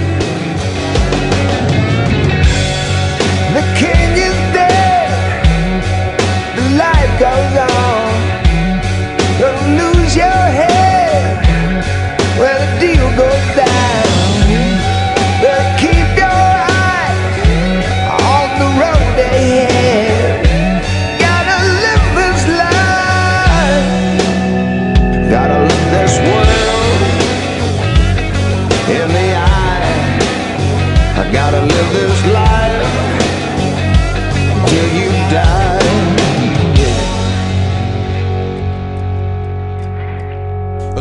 Eu tô entre a cruz e a espada, tá ligado? Porque eu, go eu tô curtindo muito jogar o, o Phantom Pain, só que ao mesmo tempo eu vejo muita falha, né? Eu falo assim, porra, cara, podia ter melhorado nisso, ia ser tão É legal. um jogo problemático em alguns aspectos. Eu sou obrigado a concordar. Porque, na verdade, eu, eu acho que isso é uma coisa que eu ouvi de outros jornalistas e isso é muito verdade. O Kojima, ele criou muito, coisas fantásticas com Metal Gear, mas ele, em termos de roteiro, ele se enrolou sozinho. assim, Ele se sabe? enrolou pra caralho, é Pra verdade. caraca, mano. E, tipo, assim, é legal uma coisa, tipo, as mensagens que o roteiro dele passa são legais. Tipo, ele conversa muito com o jogador, isso é fantástico. Isso é uma coisa que. Desculpa, Rodrigo, desculpa, Guizão. Mas isso eu sou obrigado a discordar. O Witcher não conversa tanto com, com o jogador quanto o Metal Gear. Metal Gear ele brinca com o fato dele ser um jogo. Ah, mas isso, isso, legal. daí. Não, mas isso daí é legal, mas também grandes bosta, velho. Não, eu acho Porque- importante, cara. Eu acho que, sei lá, do- dos aspectos que eu gostei da série. Por que, que eu gosto tanto de Metal Gear? Porque eu sou fanboy. Por causa porque eu acho legal isso. É, Eu acho legal um, um jogo que. Se, é que nem filme do Tarantino. O filme É, do cara, Tarantino mas- é, é zoado. Sim, mas, mas eu eu- acho legal o fato dele ser zoado porque ele zoa com o que tem no cinema. Sim, mas É uma linguagem, discordo- o que eu discordo de você é é, que o Metal Gear se leva muito a sério pras piadas que ele faz pra quebra de quarta barreira que ele faz. Ele precisa, ele, o Kojima precisa se encontrar onde ele quer chegar. Se ele quer ser um jogo que se leva a sério do jeito, do jeito que ele leva a sério, do jeito que ele paga que o jogo leva a sério, ou do jeito que tá se levando. Porque o jogo que se leva a sério que vira pra você e fala assim, pra você agachar aperte o X, é o diálogo do cara, o cara tá falando isso. Pra mim, tipo, e, e faz essas porra, essas putarias, essas piadinhas o tempo todo. Eu gosto, eu gosto porque o jogo é bem feito, o jogo é divertido, é uma, é uma outra pegada e tal. Mas em termos de história, é, nesse sentido de quebra de quarta barreira, eu acho bem babaca, assim, porque, tipo, ele só quis dar uma de cineasta fudido e. E, Mas, e mas eu acho que quando ele quebra a quarta barreira, ele não quer ser cineasta. Essa, essa é a questão. Acho, acho Não, que a cara. história, aí- a história aí não fica legal. Eu discordo totalmente, eu discordo totalmente nesse ponto. Eu acho que é aí que ele quer ser cineasta. É que eu acho que depende do ponto de vista, pra falar a verdade. Porque se a gente for parar pra pensar de Metal, da série Metal Gear, do 1 e 2, aí você tem Metal Gear Solid, né, até o 3, o 4 e tudo mais, e depois quando você, pega a partir do, do Peace Walker, é, ele muda da água pro vinho, assim. Ele era uma coisa extremamente linear. Na verdade, Metal Gear ele já era uma coisa, né, aquela visão é, vista de cima, de você andar pela tela. Que Até o que imitava Pac-Man, desculpa. E é, pra caralho. E depois você Caralho. pega aquele, aquele outro esquema do Metal Gear Solid, que você também faz a mesma coisa, só que você tem aquele aspecto linear. Você tá andando por aquele caminho e não tem outra forma. Já o a partir do, do Peace Walker, não. Você vai fazer a missão, você vai pegar soldados pra te ajudar. Então, tipo, ele muda completamente o estilo de jogo. Sim. Entendeu? Então, acho que depende muito do ponto de vista. Eu não sei porque eu acho que é interessante ver as muito- Eu coisas. questiono muito se ele quer se levar a sério, porque assim, até o, sei lá, o 1 e o 2 do, do NES, do NES, beleza, era um joguinho X que zoava Rambo, na real, né? Ah, total. Era, era- era isso. Aí o Metal Gear Solid 1, puta, deu uma puta impressão que era um filme. Principalmente que ele lucrou pra caramba. Foi um jogo que vendeu 6 milhões. Foi tipo uma coisa que teve atores profissionais, isso nunca tinha tido no- nos games. Então dava a impressão que ele queria ser cineasta. Eu acho, opinião minha, tá? Eu, Pedro. A partir do Metal Gear Solid 2, que é o Sons of Liberty, que ele brinca com o fato do Raiden ser um recru- recruta e que todo mundo pode ser o Solid Snake, eu acho que aí ele jogou o roteiro pro caralho. Tipo, falou dane-se. E ele brincou com o negócio do jogo mesmo. Até quando ele começou a contar a história do Big Boss. Tudo bem, é uma puta história legal. Que o 3 é a melhor de todos, eu concordo com o Rodrigo em termos de roteiro. Mas ele ainda é um jogo que brinca de ser jogo, cara. Tipo, ele não é. A história, do- a história do Metal Gear não é a, a história do Big Boss, que é gigantesca. Não, a história do Big Boss é tosca. A história do Solid Snake é tosca. O que é legal é que ele brinca com o fato de ser um jogo. Ele brinca, inclusive, com o fato que o roteiro, no fundo, no fundo, no fundo, é sempre a mesma coisa. Ele não tem nem continuidade. Sim, cara, mas é justamente isso que eu tô falando. Tipo, isso não é legal, cara. Isso é, isso é batido. Não, eu, eu, eu gosto, mas eu tô falando assim, é uma coisa. Eu gosto disso, porque eu acho que é, é uma- é um questionamento a respeito de como é que. Até onde um, um videogame se enxerga como videogame. A própria brincadeira do Psycho Mantis com o Memory Card. Não, isso então, é, a sorte, a sorte do Kojima é que ele pensa nessas coisas. Porque enredo por enredo, tipo, ele, ele tem um puto universo amplo pra caralho, que ele podia ter feito coisas fantásticas e ele não faz. É bem que você disse, a história Eu acho que ele fica não mesmo. quer. Eu acho que ele não quer. Cara, é, é, então, a sorte dele é que ele cria novas dinâmicas, porque porque essas coisas do dele ficar quebrando. Tipo, era, legal isso nos anos 90, quando você não tinha capacidade nenhuma de fazer nada. Isso aí hoje em dia é grandes merda, velho. Você escreveu um textinho, eu queria ver ele fazer como ele fez com o PlayStation 1. De fazer você trocar o controle, não sei o quê. Hoje em dia, porra, ele vira pra câmera e dá uma piscadinha, porra, é The Office agora? Tá tirando com a minha cara agora? Eu concordo. Mas, tipo, mano, eu não vejo, eu não vejo essa genialidade toda no fato dele querer quebrar a quarta barreira só olhando pra câmera, então ah, aperte o X para você poder andar. Tipo, mano, pau no seu cu, velho. Eu quero coisa boa. Por isso que eu te digo que ele tá bem longe de ser o jogo do ano. Talvez ele ganhe pela, por, por ser o último jogo da série, que foi bem o que você falou, tipo, é o jogo que fecha a série. Mas eu duvido que ele ganhe o jogo do ano. Ah, quando a gente gosta de lembrar o que o Kojima fez no passado, desde o desde a, o, o, o gênese do Metal Gear, baseado nas suas referências, ali, o fato de que ele trouxe atores com vozes pro, pro dos videogames e tal. E tudo isso é muito legal e muito interessante. Agora, isso era interessante 10, talvez 20 anos atrás. É, exatamente. É, Eu, eu concordo absolutamente nesse ponto, porque quando a, a gente avança questões de roteiro em jogos, e isso sempre foi um problema, porque jogos eram um conflito entre mecânicas e narrativa, a, a narrativa de Metal Gear ela começou a virar um verdadeiro rocambole. Então, passou-se jogo por jogo tentando reexplicar aquilo que ficou já mal explicado, e no final das contas a gente ficou com uma divisão entre aqueles que falavam, não, ok, eu gosto desse clima, eu posso não estar entendendo tudo que esse cara tá falando, o, o que esse japonês que aparece aí, ele, brota no meio do jogo, de repente o autor do jogo ele tá ali junto com os seus, os seus próprios personagens, o seu próprio universo, e sei eu, eu- tudo bem, eu curto isso, eu, eu- gosto de ter ele ali junto com o Walt Disney junto com o Mickey. Mas ao mesmo tempo, você tem aquela questão de que, poxa, eu quero muito introduzir esse jogo que é fantástico para uma pessoa que é de fora, mas a, a carga de informação, o, o- o roteiro, sem aspas, mal feito, não dá, não, não escusa o, o jogo de críticas. Especialmente de uma, de uma nominação tal qual o jogo do seu. Jogo, o jogo do seu ano. Posso dar uma. Do, ser do contra? Só falar uma coisa que eu acho que é Claro. legal de lembrar.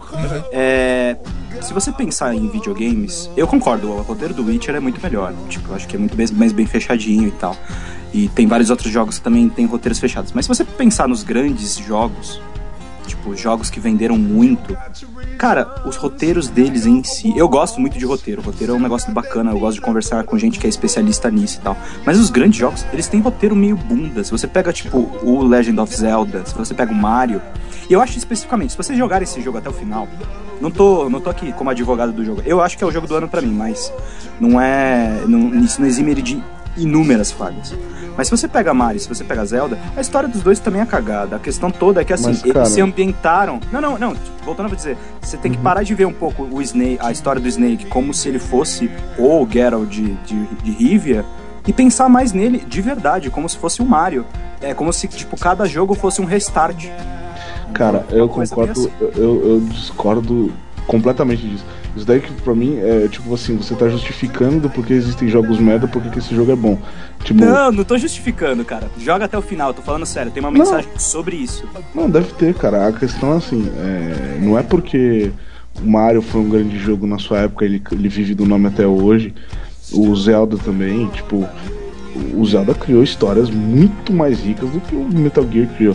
E, e olha que eu, eu tô longe de mim ficar defendendo a Nintendo. Mas, cara, o, pro- o problema do Metal Gear é justamente se levar muito mais a sério do que ele realmente se leva. Tipo, querer passar pra você que ele se leva muito a sério, porque ele não se leva nada a sério. E, tipo, a única coisa que ele quer se levar a sério é, é no, no teor do, do- no- na voz grossa do, do protagonista e em botar ator de cinema aí pra fazer os bagulho, porque, mano, ele não se leva nada a sério. Eu ia até falar um negócio, é, na verdade, quanto a isso. É, eu- eu concordo com o que você falou, Guizão. Eu também acho que tem horas que você precisa levar o jogo a sério, tem horas que não precisa, né? E, e, claro, se a gente for fazer uma comparação com Zelda, Mario e Metal Gear, tipo, as propo- a proposta dos jogos são completamente diferentes. Mas eu digo no seguinte, é. Eu acho que isso pode ser culpa do marketing e do hype gerado em cima do jogo Sim. como muitas vezes acontece, como foi o caso, sei lá, de Watch Dogs, que ele na época falou que ia ser um puta jogo. É um bom jogo, mas não é tudo aquilo que a gente falou. Acho que Não, é o, é o, é- é o mesmo caso do, desse Sim, jogo, sim. entendeu? Mas é aquela coisa, cara, o. O, o, Watch Dogs lá, ele não é um bom jogo por falhas mecânicas. Sim, sim, sim, A Konami exatamente. não é. O Konami, olha. O Metal Gear não é esse jogo todo por falhas de roteiro. É, não, a questão ro- roteiro de Metal Gear ela me incomoda um pouco, porque eu- achei que eles poderiam ter trabalhado muito melhor. Mas o que eu ia perguntar, até que você falou de ah, colocar um, um ator e tudo mais, é, é, dessa vez a gente tem mais a participação do Kiefer Sutherland, né, no Uhum. papel do, do Snake, até então era o. Como que era o nome dele? Caralho. David Hayter, o David David Hater, que deve estar odiando muito o fato de não estar mais no Metal Gear. É, o que vocês acharam? Vocês acharam que foi legal, tipo, a participação do, do Kiefer Sutherland no jogo? Eu Ou achei foi meio flopado? por um aspecto, porque tipo, a voz dele sumiu, né, na real. Não, não tem tanta intervenção. Mas eu achei legal por outro lado, porque o Big Boss, como ele é um, ele é um outro personagem, o David Hayter é o Solid Snake, na verdade, né? Sim, sim. Então, é, tudo bem, eles são clones e tal, e etc. Tipo, na verdade todo mundo deveria ter a mesma voz. Mas acabou sendo. Não sei se foi por questões contratuais, porque. Assim, apesar de ser um jogo de mundo aberto que ele gravou uma pancada de falas, não, o Snake é bem mudo. Ele não quase É, não ele é bem quieto. é, Eu também achei que foi flopado, assim. Porque, porra, você tem o Kiefer Sutherland, usa esse cara pra fazer um jogo do caralho, onde vai ter Ah, mas falas eu- e tal. eu Eu acho- acho... que esse é o, é- é o lance da questão do roteiro, tipo, poderia ter mais conversa, poderia ter mais coisas, assim, mais trabalhado, acho- entendeu? Mas isso eu acho positivo. Eu acho muito positivo o ator conseguir colocar uma voz bacana no personagem, mais é, tipo, enaltecendo o personagem do que pelo fato de, tipo, ah, é o Peter Sutherland que tá fazendo a voz dele, entendeu? tipo, Ah, não, não, não, eu eu- até porque eu não tô querendo dizer que, nossa, o Kiefer Sutherland é um puta ator. Nossa, esse cara é incrível. Tipo, ah, a gente sabe que o cara fez 24 horas e muita gente gosta. Tá, não vou ficar falando da carreira do cara porque não faz sentido. Mas assim, eu não acho ele um puta ator, assim, nossa, o trabalho do cara é não. incrível, eu tô dizendo, entendeu? Eu tô dizendo que não foi o fato, não aconteceu como foi o caso do Mortal Kombat de colocar a Peach pra falar, nossa, tem a voz da Peach aqui. Ah, não, é, não, é, não, tá, eu entendi o que você quis dizer. Na verdade, eu acho que você usa um péssimo exemplo. Porque a gente sabe que é com Não, uma eu bosta. sei, eu sei, mas é, é é justamente isso que eu tô dizendo, tipo, é tipo, tava a voz do Keith Sutherland, Sutherland tá lá. Beleza, ponto, acabou. Ele tá Sim. fazendo a voz do Snake, acabou. Não é que nem que foi no caso do Mortal Kombat que caras ficaram babando o ovo da Peach absurdamente pelo fato ah, é a Peach que está fazendo a voz da. Eu caguei. Eu sei que a gente tá falando muito. Sim, cara. Eu acho que, tipo, de uma certa forma, pelo menos na, na época da divulgação do, do Phantom Pain, quando ainda a gente tava descobrindo como é que era o jogo, eles ressaltaram várias vezes que era o Kiefer Sutherland, e aí chega na hora do jogo real, tipo, ok, É. só É, isso. mas, mas isso eu acho isso eu acho que é um bom ponto de dublagem. Tipo, você não identificar o ator que tá fazendo a voz, é tipo. É, eu sei que eu tô, assim, comparando muito com The Witcher. Eu sei que isso é um- uma coisa minha de fanboy, eu peço desculpas pra todo mundo. Mas, assim, é, o, o ator que fez o.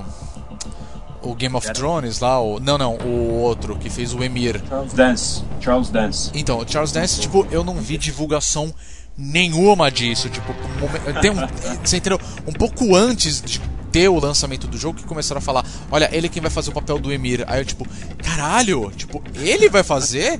E aí você começa a ouvir e fala. Tywin Lannister, né? É, isso, o Tywin, obrigado, o Tywin Lannister, que a galera conhece ele por causa do papel dele no Game of Thrones. E aí você vê aquilo e você fala, caralho, é ele? Esse cara é foda. E aí você vê no jogo o cara falando, aquele jeitão. Isso se você não jogou dublado, tá? E se você tiver a oportunidade de jogar o The Witcher, se você não jogou ainda, joga legendado, pelo menos com o áudio em inglês por um momento, você vai ver como é legal ouvir a voz do cara ali no papel do Emir, que é um personagem, assim, pelo menos é, fisicamente, né? Até é bizarro falar isso, mas é, o, as- a- assim, o físico do personagem, se você for comparar com o, persona- eh, com, com o próprio ator, não tem nada a ver. Né? Mas fica legal pra caramba. Você fala, nossa, o cara fez um puta trabalho legal, entendeu?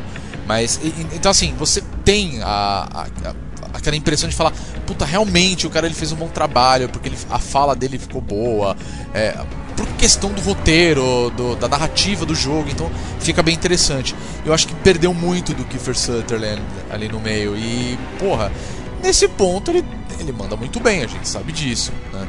E, pô, achei que, pô, coitado, acho que ele poderia ter aparecido mais, assim, como como ator ali fazendo aquele trabalho, entendeu? Eu senti que faltou um pouquinho. É, existe uma diferença quando você pega, e eu falei do, da questão das fitas, que até o Snake tem uma voz mais presente lá do que nas próprias cutscenes. Sim, Quando verdade. você, quando você tem o próprio sistema de captura do de facial e você liga o rosto à voz, e o que fez ele fez um trabalho muito bom. Pois é. Infelizmente, isso se perdeu na, na, na troca aí de cutscenes por mais tempo de jogo. Então, ironicamente, a gente ganhou aquilo que a gente queria, mas perdeu uma oportunidade de ver algo incrível. É Ah, verdade. tem, tem, tem uma coisa também que não foi dita é, a respeito do próprio roteiro. Teve muita coisa cortada. Muita Sim, coisa cortada. sim, isso é uma coisa sabe. que dá, dá, isso dá pra meter o pau no Kojima sim, cara. Pra caralho. Podia Pra ser caralho. enorme. Na verdade, tipo, tem boss, inclusive, que foi cortado. Uhum. E, cara, Verdade. é, não tem explicação mesmo. Pô, faz um jogo grande logo, né? Mas tudo bem que a gente sabe que os loading times estão enormes, o jogo provavelmente deve estar sugando a capacidade do PS4. Ó, mas pelo Mas- menos. Mas pelo menos você teria a chance de falar, puta que pariu, tipo, sugou a capacidade. Pra Caralho, o jogo é grande pra cacete, tem Um tudo lá, e entendeu? meio, né? Ah, não, é é uma questão do seguinte, pô, demorou tanto pra desenvolver esse jogo, ele dividiu em dois jogos, entendeu? Porra, joga a porra toda ali no meio, entendeu? Ou, sei lá, eu não duvido que isso aconteça, tá? No futuro, de rolar um spin-off com o que faltou. Tá? Eu não, não duvido nada. Sabe qual é o problema todo também? Foi a treta da Konami, cara. Ah, sim, foi isso isso, foi é foda. Isso precisa a gente entrar nesse assunto. Fala aí, Paulo. a, a gente pode estar metendo pau no cara, mas lembrando, fazendo fazendo uma concessão aí ao fato de que a empresa a, a que publicou o jogo, a Konami, ela teve uma crise, ela menos é, nem tem um, né, a gente nem pode dar muito o nome de uma crise porque é de fato uma fase de transição. A Konami não está mais interessada em fazer jogos para consoles, não como ela fazia antigamente. E na retirada do mercado, muito muito desgosto ficou a partir da a- a- do todos os jogos e franquias que eram queridas dos jogadores e a Konami não deu shits. Ela foi abrindo mão de Contra e Silent Hill para transformar as franquias em máquina de pachinko. Mas a própria empresa ah, e isso chegou de conhecimento, eh, foi de conhecimento de uma parte da, da imprensa. Metal Gear 5 é um dos jogos mais caros. Ah, isso é verdade. Bem, bem Então, o lembrado. fato de que ele tenha conteúdo que foi cortado do jogo, nós nunca vamos saber. Nós nunca vamos saber se foi a Kojima, nós nunca vamos saber se foi a Konami, mas a gente certamente vai, vai lembrar esse jogo como sendo uma das. É- é- se ele saiu, é porque ele já estava feito quando, quando o, a empresa começou essa transição. Porque se ele não tivesse, a gente teria visto muito, mais, muito menos o jogo. É, eu acho na real que a Konami deu uma cagada legal nesse jogo, porque teve aquela reportagem da Nikkei, até que nós, nós publicamos lá no bônus, né? E, É, foi uma cara, polêmica da porra isso daí, né? polêmica Vamos falar a da enorme, assim, os, os funcionários em trabalho análogo a escravo, entendeu? É, é uma coisa, tipo, com câmera de segurança, regulagem durante o almoço, o cara não podia ultrapassar o horário do almoço, é, a divisão do Kojima não tinha acesso à internet. Não, ridículo isso, cara. Isso pra É mim é o ridículo, fim cara, da picada, tá ligado? Não, é uma coisa assim, tipo, eu, eu até entendo, sei lá, eu concordo com o Guizão, pô, é, é meio bobo umas coisas que ele faz, mas de uma certa forma, puta, será que de repente, se ele sair dessa empresa, de repente Sim, ele não cria não, coisas melhores, né? Tipo, não, não, uma você, coisa, eu uma coisa que a gente você. Eu concordo com você. Eu tô, eu tô dizendo assim, eu tenho críticas ao Kojima em geral, às obras dele, mas se for só botar aqui minhas críticas à Konami, meu amigo, a gente não termina esse podcast hoje. É, total. E o PT mesmo mostrou, porra, ele, ele tem capacidade de criar uns trecos muito da horas que não são Metal Gear necessariamente. Tem, pô, é justamente por isso que eu critico ele, cara. Se eu achasse que ele não tem capacidade de fazer coisa melhor, eu não estaria criticando. Uhum. Entendeu? É, o É, até que foi ele uma tem. pena também isso que aconteceu, né? Do lance do. Que pra gente ver como PT, né? O Playable Teaser, né? Que junto com o Guilherme Del Toro, que no Silent final Hill. ia virar o Silent Hills e né, abandonaram, cancelaram o projeto. E ia ser um puta jogo de terror e. Uhum. O próprio. A gente até contava, né? A possibilidade de um dia isso voltar, de repente pode dar certo e. sei lá, né? Mas eu duvido, até porque o Guilherme Del Toro meio que chega e fala assim: ó, cansei, não vou mais fazer essa porra, Uhum. deixa pra lá, né? Ah, mas pau no cu dele também. O Kojima pode continuar.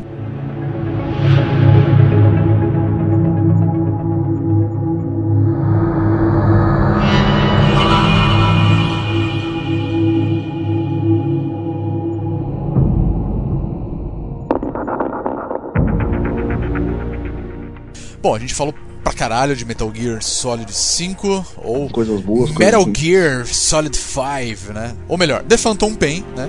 Uhum. A gente falou pra caramba e acho que são críticas muito válidas, mas só pra gente finalizar, até porque a gente falou pra caramba, eu queria saber de cada um o que vocês acharam, assim, assim, uma rapidinha, assim, uma palhinha rápida falando o que você achou. E uma Uhum. nota, né? Acho que, que vale, né? Já que a gente só falou desse jogo. Acho que pelo menos o tanto que a gente jogou, apesar que logo mais a gente vai ter o a própria review do jogo no bonus stage, né, como o veredito final disso. E mas acho que vale a gente dar uma notinha aí. O que, que vocês acharam? É, cara, 9,5. Acho que algumas pessoas vão dar até notas menores, eu acho que, tipo, principalmente conforme elas forem avançando no jogo. Porque ele tem surpresas sim. É, são coisas bem. Vão lembrar coisas antigas e outras coisas que são bem bacanas. É, cara, é, eu acho que é o jogo do ano por conta da trajetória do Kojima nessa coisa. Eu, eu ainda acho que essa coisa de brincar de, do jogo que sabe que é um jogo é uma coisa que pra mim me pega como bacana. Não, não, não, acho, não acho que é genial só. É que, assim, discordando um pouco do que o Guizão falou, e na verdade, assim, eu acho a opinião do Guizão totalmente válida, principalmente que eu fico pensando que é a opinião de quem não tá jogando tantos jogos da série. Então, é uma, tipo, é uma opinião totalmente válida.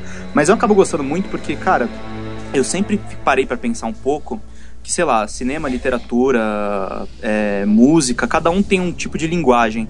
E o Metal Gear foi um dos poucos jogos, assim, que me expressou qual é a linguagem dos videogames, entendeu? Eu acho que é um jogo que vai passar aí pra... Não sei se esse, talvez o 3 ainda, talvez ainda se consagre como o melhor de todos. Mas, cara, é um jogo que realmente me fez pensar, assim, tipo, como é que os videogames eles podem se expressar como videogames e não como cinema, necessariamente, que é uma coisa que frequentemente falam que o Kojima é, ah, ele é um cineasta frustrado. Eu não sei, eu acho que de repente ele chegou até num ponto de só fazer um jogo pelo jogo e eu acho isso bacana. Então é por isso que eu, é 9,5 pra mim. É o melhor jogo do ano, é, só que eu não eu só não, não dou o melhor jogo do ano pra outro jogo porque eu ainda não encontrei outro que seja o 10 sem nenhuma questão. E aí eu acho legal ter um pouco de rigor, talvez, pra dar essa nota. Ok, nota para Metal Gear Solid 5 é 8. Só das mecânicas, o jogo é maravilhoso, ele tem espaços, abe- ele entrega na promessa de espaços abertos, soldados inteligentes, um sistema que conversa com o resto. Ah, eu não me interesso mais pelo roteiro como eu me interessava antigamente. eu não acho que é, é, existe espaço para mais história. A história que tinha que ser contada foi contada. E esse, como, mesmo como capítulo final, não salva, ele, ele, ele não é, compensa pelo, por faltas anteriores e faltas presentes. Então fica aí um jogo que é uma recomendação ótima para quem gosta de videogame e tem paciência para um pouco de enrolação. Bom, eu, eu, pelo pouco que eu joguei ainda, talvez a minha nota mude para melhor ou para pior, não sei do jogo até então, mas a minha nota também é 8. Eu é, eu gostei muito das mecânicas que foram aplicadas a ele. Eu gostei muito do da das, das, novas coisas que foram trazidas, do ambiente aberto, eu gostei muito, achei muito. O jogo tá lindo, né? Não sei se a gente ressaltou isso o suficiente, mas o jogo tá lindo. Fotografia, nota 10. Não, não, isso é. Nossa, não tem nem o que discutir, velho. É Visualmente tá ele tá caralho. maravilhoso, eu gostei muito. Eu concordo muito com o que o Paulo disse, eu acho que não tem mais espaço, mas porém eu acho que esse é o. Esse jogo tá preenchendo o espaço que faltava, ele tá preenchendo o final da história e tudo. Ainda não terminei, não sei até que ponto que ele vai se desenrolar. O que, o que eu acho que, que peca um pouco. É, provavelmente pode ter sido pelo fato dessa treta entre a Konami e Kojima. Eu sinto que a história é, tem um potencial de ser muito mais profundo do que ela é. Os motivos pelos quais as coisas estão acontecendo tem, tem por que ser muito mais profundos do que eles são. Só que o que me incomoda, e isso é uma crítica direta ao Kojima é, como roteirista e não como criador de jogos, é, é o excesso de piadinhas, é o excesso. Eu, eu, discordo totalmente do Pedro quando ele diz que ele acha positivo o fato da, da, quebra da quarta barreira. Eu acharia positivo se fosse de uma maneira inteligente e inovadora, como ele fez em outros jogos, mas hoje em dia eu acho simplesmente é, uma cópia de The Office. Quando ele dá aquela olhada pra câmera, quando ele fala pra câmera, quando ele fala com o jogador direto, tipo, pressiona em X, não sei o que, mano, desculpa, é, não cabe mais isso. Não cabe mais isso. A gente tá numa geração que os jogos estão atingindo um nível de excelência, tanto de, de roteiro quanto de, de, piadas, que exige. É, eu, eu, como jogador, espero ser tratado com muito mais seriedade do que ele está me tratando, principalmente num jogo que se vende com essa seriedade tão grande quanto a Metal Gear Solid. Agora, em termos técnicos, o jogo para mim, por enquanto, está impecável. Eu não vi bugs bizarros, eu não vi nada, então por isso que fica com 8 para mim. Bom, assim como o Paulo e assim como o Guilherme, eu também dou nota 8 para The Phantom Pain. E é exatamente isso que vocês falaram também, eu, eu vou ressaltar na verdade. É questão gráfica, é, mecânica do jogo, fotografia, trilha sonora, independente se é a trilha sonora do jogo como as fitas das músicas que você pode ouvir. Para mim ela é tudo muito lindo, maravilhoso, uhum. espetacular. Assim, ao mesmo tempo que é legal pra caralho você, sei lá, tá ouvindo uma música do Asia no jogo, é uhum. é engraçado pra caralho você ouvir, tipo, ter comindo do Ahá no meio do jogo, Sim. que acaba ficando divertido, entendeu? Dessa... então, isso, isso eu achei um ponto muito. Desculpa te cortar, mas isso eu achei um ponto muito legal de quebra de quarta barreira. Dele colocar músicas da vida real e da maneira que você pega as. Você vai roubando dos caras que são soldados que estavam ouvindo ali a música. Não, isso então, é isso é legal, legal, porque. Então, eu também acho muito legal justamente por uma coisa. A gente não pode esquecer que o jogo ele tem uma linha do tempo muito fiel com os acontecimentos da história mesmo o lance né, que está acontecendo lá é, durante a história de Phantom Pain, você está no Afeganistão, que é aquela coisa da Guerra Fria ali, a, o, né, próximo do fim da Guerra Fria, na verdade, que for, é um fato isso, né? É, se, você quis, se você não acredita nisso, é só você pegar Rambo 3, que no final aparece lá uma dedicatória aos, aos talibãs, tá? Só é. pra você entender, é bizarro isso. É... Os talibãs eram americanos, gente. É, exatamente. Os americanos é meio que, tipo, vamos lá. É, é, eram quem davam as armas pros caras, né? Basicamente é isso. Mas enfim, voltando ao jogo, é, mecânica do jogo tá incrível, a, tudo tá muito boa. Só que a maior falha para mim do Phantom Pain é justamente o roteiro. É, uhum. E eu acho que é uma prova, é, na realidade, de que de duas coisas, tá? Primeiro que assim, tava na hora do Kojima assim, fechar o caderno, fechar o livro e falar assim: acabou Metal Gear, já não. deu, são 30 anos de desenvolvimento dessa porra, eu não aguento mais. Porque assim, agora ele está amarrando todas as pontas soltas que tinha no jogo. E assim, aqui está a história completa. Beleza, eu entendi. Só que assim, é- são tantas falhas no roteiro, falta tanta coisa, assim, podia ter sido tão trabalhado que se Phantom Pain ele tivesse sido lançado há tipo uns. Vai, eu vou chutar mais. Talvez até menos, mas assim, se fosse lançado 10 anos atrás, eu ia falar. Puta que pariu. Esse é um dos Sim. melhores jogos já lançados no mundo. É, então, assim, é uma, é uma mentalidade antiga numa Uhum. nova geração. Então, assim, talvez pelo fato da gente ser mais exigente, eu acho que ele tá faltando um pouquinho mais. Eu queria mais. É, eu queria que tá fosse mais uma coisa. né? Eu não vou tá dizer mais. mais É que eu não, é que eu não sei, eu não sei se assim, tipo, vocês jogaram o Metal Gear Solid 2? Sim, Sim, eu joguei. O que, que vocês acharam? Eu, eu prefiro o primeiro. Pra mim é o jogo Pra mais falar a verdade. da série, é. Exatamente, É, ele é então, fraco. Ele... é muito fraco. É, tá- não, então talvez, tal- talvez então as notas de vocês estejam, estejam meio alinhadas com isso. É que eu não sei, tipo, tem uma coisa meio. Tipo, o roteiro. Vocês precisam jogar, entendeu? Essa é a questão. Tipo, é- esse é o problema, talvez, do review. O review eu acho que precisa ser escrito depois que você passou tudo. Ah, não, com certeza. Mas Essa é isso que eu quero dizer, assim, se for- é, até fazendo um comparativo com os outros jogos, até porque foi um ponto bom que você tocou. É, o 2 eu acho ele o mais fraco. Entre eles, um dos mais fracos. Eu acho o 4 o mais fraco, pra falar a verdade. Eu não É o gostei que eu ia do falar, 4. o 4 pra mim foi mais Ele é o mais fraco do- de o- todos. O 2 eu acho que ele tem uma mensagem meio Não, ele é- grande ali. O final do 2 é muito bom, diferente do final do 4. Sim. Mas né? eu acho Eu gosto muito do primeiro, mas assim, o melhor de todos em questão de história, sem dúvida algumas, é o 3, cara. Eu acho o Três. 3 é maravilhoso. Então por isso que eu tô falando, se essa história ela tivesse sido lançada pelo menos há uns 10 anos atrás, quando tivesse feito um jogo, sei lá, talvez o próprio Metal Gear 4 tivesse essa história tão densa, e- ou, ou sei lá, tivesse feito um jogo naquela época, eu com certeza eu estaria falando o, o contrário que eu tô dizendo hoje. De que, nossa, a história seria do caralho, teria fechado de vez a história. Uhum. E não precisa ter muita firula, entendeu? Eu acho que assim, ele explorou tanto, tanto, tanto que eu acho que cansou a gente. Então por isso que ficou uma coisa meio, tipo, é, poderia ter sido melhor, entendeu? É. Eu Acho que é uma acho- questão eu de roteiro. Acho que o problema de Phantom Pain é o roteiro. Uhum. Ele poderia ter Eu sido. acho Assim, que- dava pra ter melhorado muito. Tudo, tudo. Eu acho que é bem isso que você falou mesmo. Tipo, a gente tá. Não só nós estamos é, esperando coisas mais sérias, como, tipo, hoje em dia você tá numa geração de, de, de console que, amigo, ou a sua piada é muito bem introduzida, ou ela vai estragar seu jogo, que é o que tá acontecendo. Tipo, Isso é verdade. só essas falhas de roteiro dele de querer fazer piadinhas porque ele acha que ele ainda tá nos anos 90 e que o videogame é uma mídia limitada e que as piadinhas vão quebrar essa, essa tensão, amigo, é, você tá falando muito. No meu review, que eu não sou um dos caras mais exigentes do planeta, você perdeu dois pontos nisso. Não, o problema é esse, é, é a mentalidade antiga numa Exato. coisa mais atual. Acho que poderia Tá. ter se mu- mudado E, e o que prova. e teria inovado de vez, assim, tudo. E, o- e a prova de que ele tá fazendo isso simplesmente porque ele não quer largar o osso é justamente o PT. O PT ele foi brilhante em tudo. Eu nunca vi um playable teaser tão profundo, tão brilhante, com uma história densa em um jogo de 20 minutos. Pois é.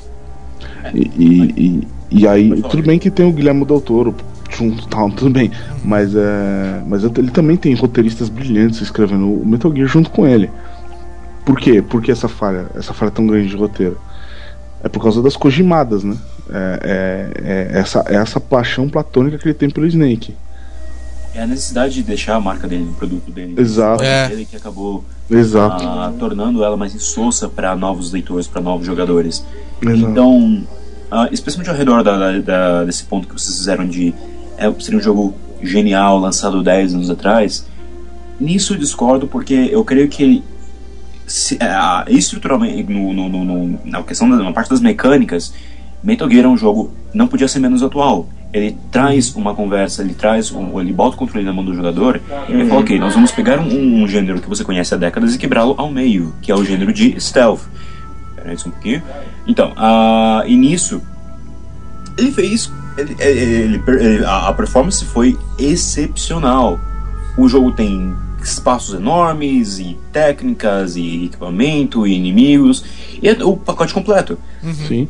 Mas, antes- ah, de novo, voltando, ah, porque o Kojima precisa botar o seu nome em todas Isso é uma zoeira. créditos. Cara, isso é ridículo, velho. Nossa, a questão de acabar uma missão e ficar passando crédito, Eu senti, cara. eu senti Mas isso, mas isso, mas Nossa. isso Eu ele fez contra a isso. Konami. Eu, eu também, exatamente. É, eu também que acho, eu também acho. Eu acho que ele fez isso pra falar assim: ah, é, Konami, vocês vão dar essa brecha comigo? Vocês vão tirar meu nome da capa? Então toma. O nome tá em tudo. Se bobear, você vai passar, vai ter algum lugar que você vai ver um outdoor, Hideo Kojima outdoor. Alguma merda assim. Porque. Mas isso eu acho brilhante da parte dele. Isso é nítido que é uma. que é uma. Uma manifestação alfinetadinha, dele, é né? Uma alfinetada ali, tipo, É aqui filha alfinetada. da puta, sabe? Eu acho isso legal, eu não posso eu achei negar, isso não. muito legal. É tipo assim, eu, eu acho irritante demais no jogo, mas eu, tipo, você vendo por trás da. Você vendo a treta toda que aconteceu, toda essa babaquice que a Konami fez, você entende porque ele tá, ele tá fazendo isso. Agora, é, é, só respondendo o que o Paulo falou, eu concordo totalmente. A mecânica do jogo é impecável. Tanto que a minha única crítica ao jogo é o roteiro, é a história, é as piadinhas fora de, fora de porquê. É, essas coisas, porque o jogo em si, mano, eu nunca joguei um Metal Gear tão legal. Mas o é, conversando um pouco o que, o que vocês estão falando, com um pouco com o meu review que foi o mais positivo, às vezes eu acho que as mecânicas elas também contam uma história. Essa que é a questão que eu, que eu vejo como uma coisa muito positiva da parte dele. É uma coisa que, por exemplo, quando você tem um roteiro muito estruturado, muito linear, é, a tendência maior é que você siga o roteiro e você termine a história. Agora, quando você quer contar alguma coisa através das mecânicas, é, é isso que eu tô falando, que eu, eu acho que isso talvez seja uma linguagem do videogame e talvez seja por isso que ele tenha abortado o roteiro nesse jogo. Não o roteiro totalmente, mas o roteiro como foco. É, Eu, eu acho Entendeu? É uma que- coisa que, tipo, eu acho que ele, ele realmente ele quis dizer, na verdade, que é, o Big Boss necessariamente não é o personagem que aparece na, na linha do tempo. É isso que eu queria aqui, tipo, isso que, isso que eu acho que. Não, eu senti isso, isso- muito no jogo. O, o Big Boss não é o. Pelo menos o Big Boss que você controla nesse jogo, não é, o, não, é não é o da linha do tempo. O Big Boss é o, que, o personagem que você constrói nessas invasões de base, entendeu? Você, você vai definir, na verdade, que, que é esse cara. que tipo de Big Boss ele é, né? É, entendeu? Não, Tipo, se, eu- se o eu cara, se, o cara, concordo. se, o cara, é- se, o, se o cara é bandidão, se o Eu cara concordo, é. Um, eu concordo em, em certos, em certos pontos com você, mas eu acho que. que o fa eu, é, um mal des- explicado, talvez. Não, não, eu acho que você, assim como o Kojima, não quer largar o osso, cara, e admitir que esse jogo tá, tem falhas gravíssimas. Porque você é muito fã, não. Larga o osso, é é fanboy do caralho. Mas não é uma zoeira. É, é um ponto, é só um ponto assim, tipo, é, esse é um fato, é o, o problema do fã. O fã, ele vê com paixão, ele não tá vendo com. Isso é normal, Razão, cara. né? Com razão. É, você vê com paixão. É, eu, por não ser tão fã da série, eu já vejo com um pouco mais de razão. É tipo a galera que tá assistindo o último filme de Harry Potter, tá ligado? A galera, Ah, tipo, ah, meu O final- Deus, vai o final- acabar. O final de Lost, né, cara? Ah, O tu final de Lost é, é muito isso. Tipo, eu, tô- eu não gostei, por exemplo. É uma bosta, eu, por fazer o exemplo, quê? Eu sou, eu sou muito fã do, da, da série do Dexter. E o final da série do Dexter é muito abaixo do, do, Nossa, do pra caralho. esperava. Com certeza. Só que, só que assim, é, eu consigo ver isso, só que eu não vejo ele tão errado quanto as pessoas falam. Mas, é, aí eu não sei se é um parte do meu fanboyismo ou se é realmente eu vi um ponto que as pessoas não viram, mas até aí.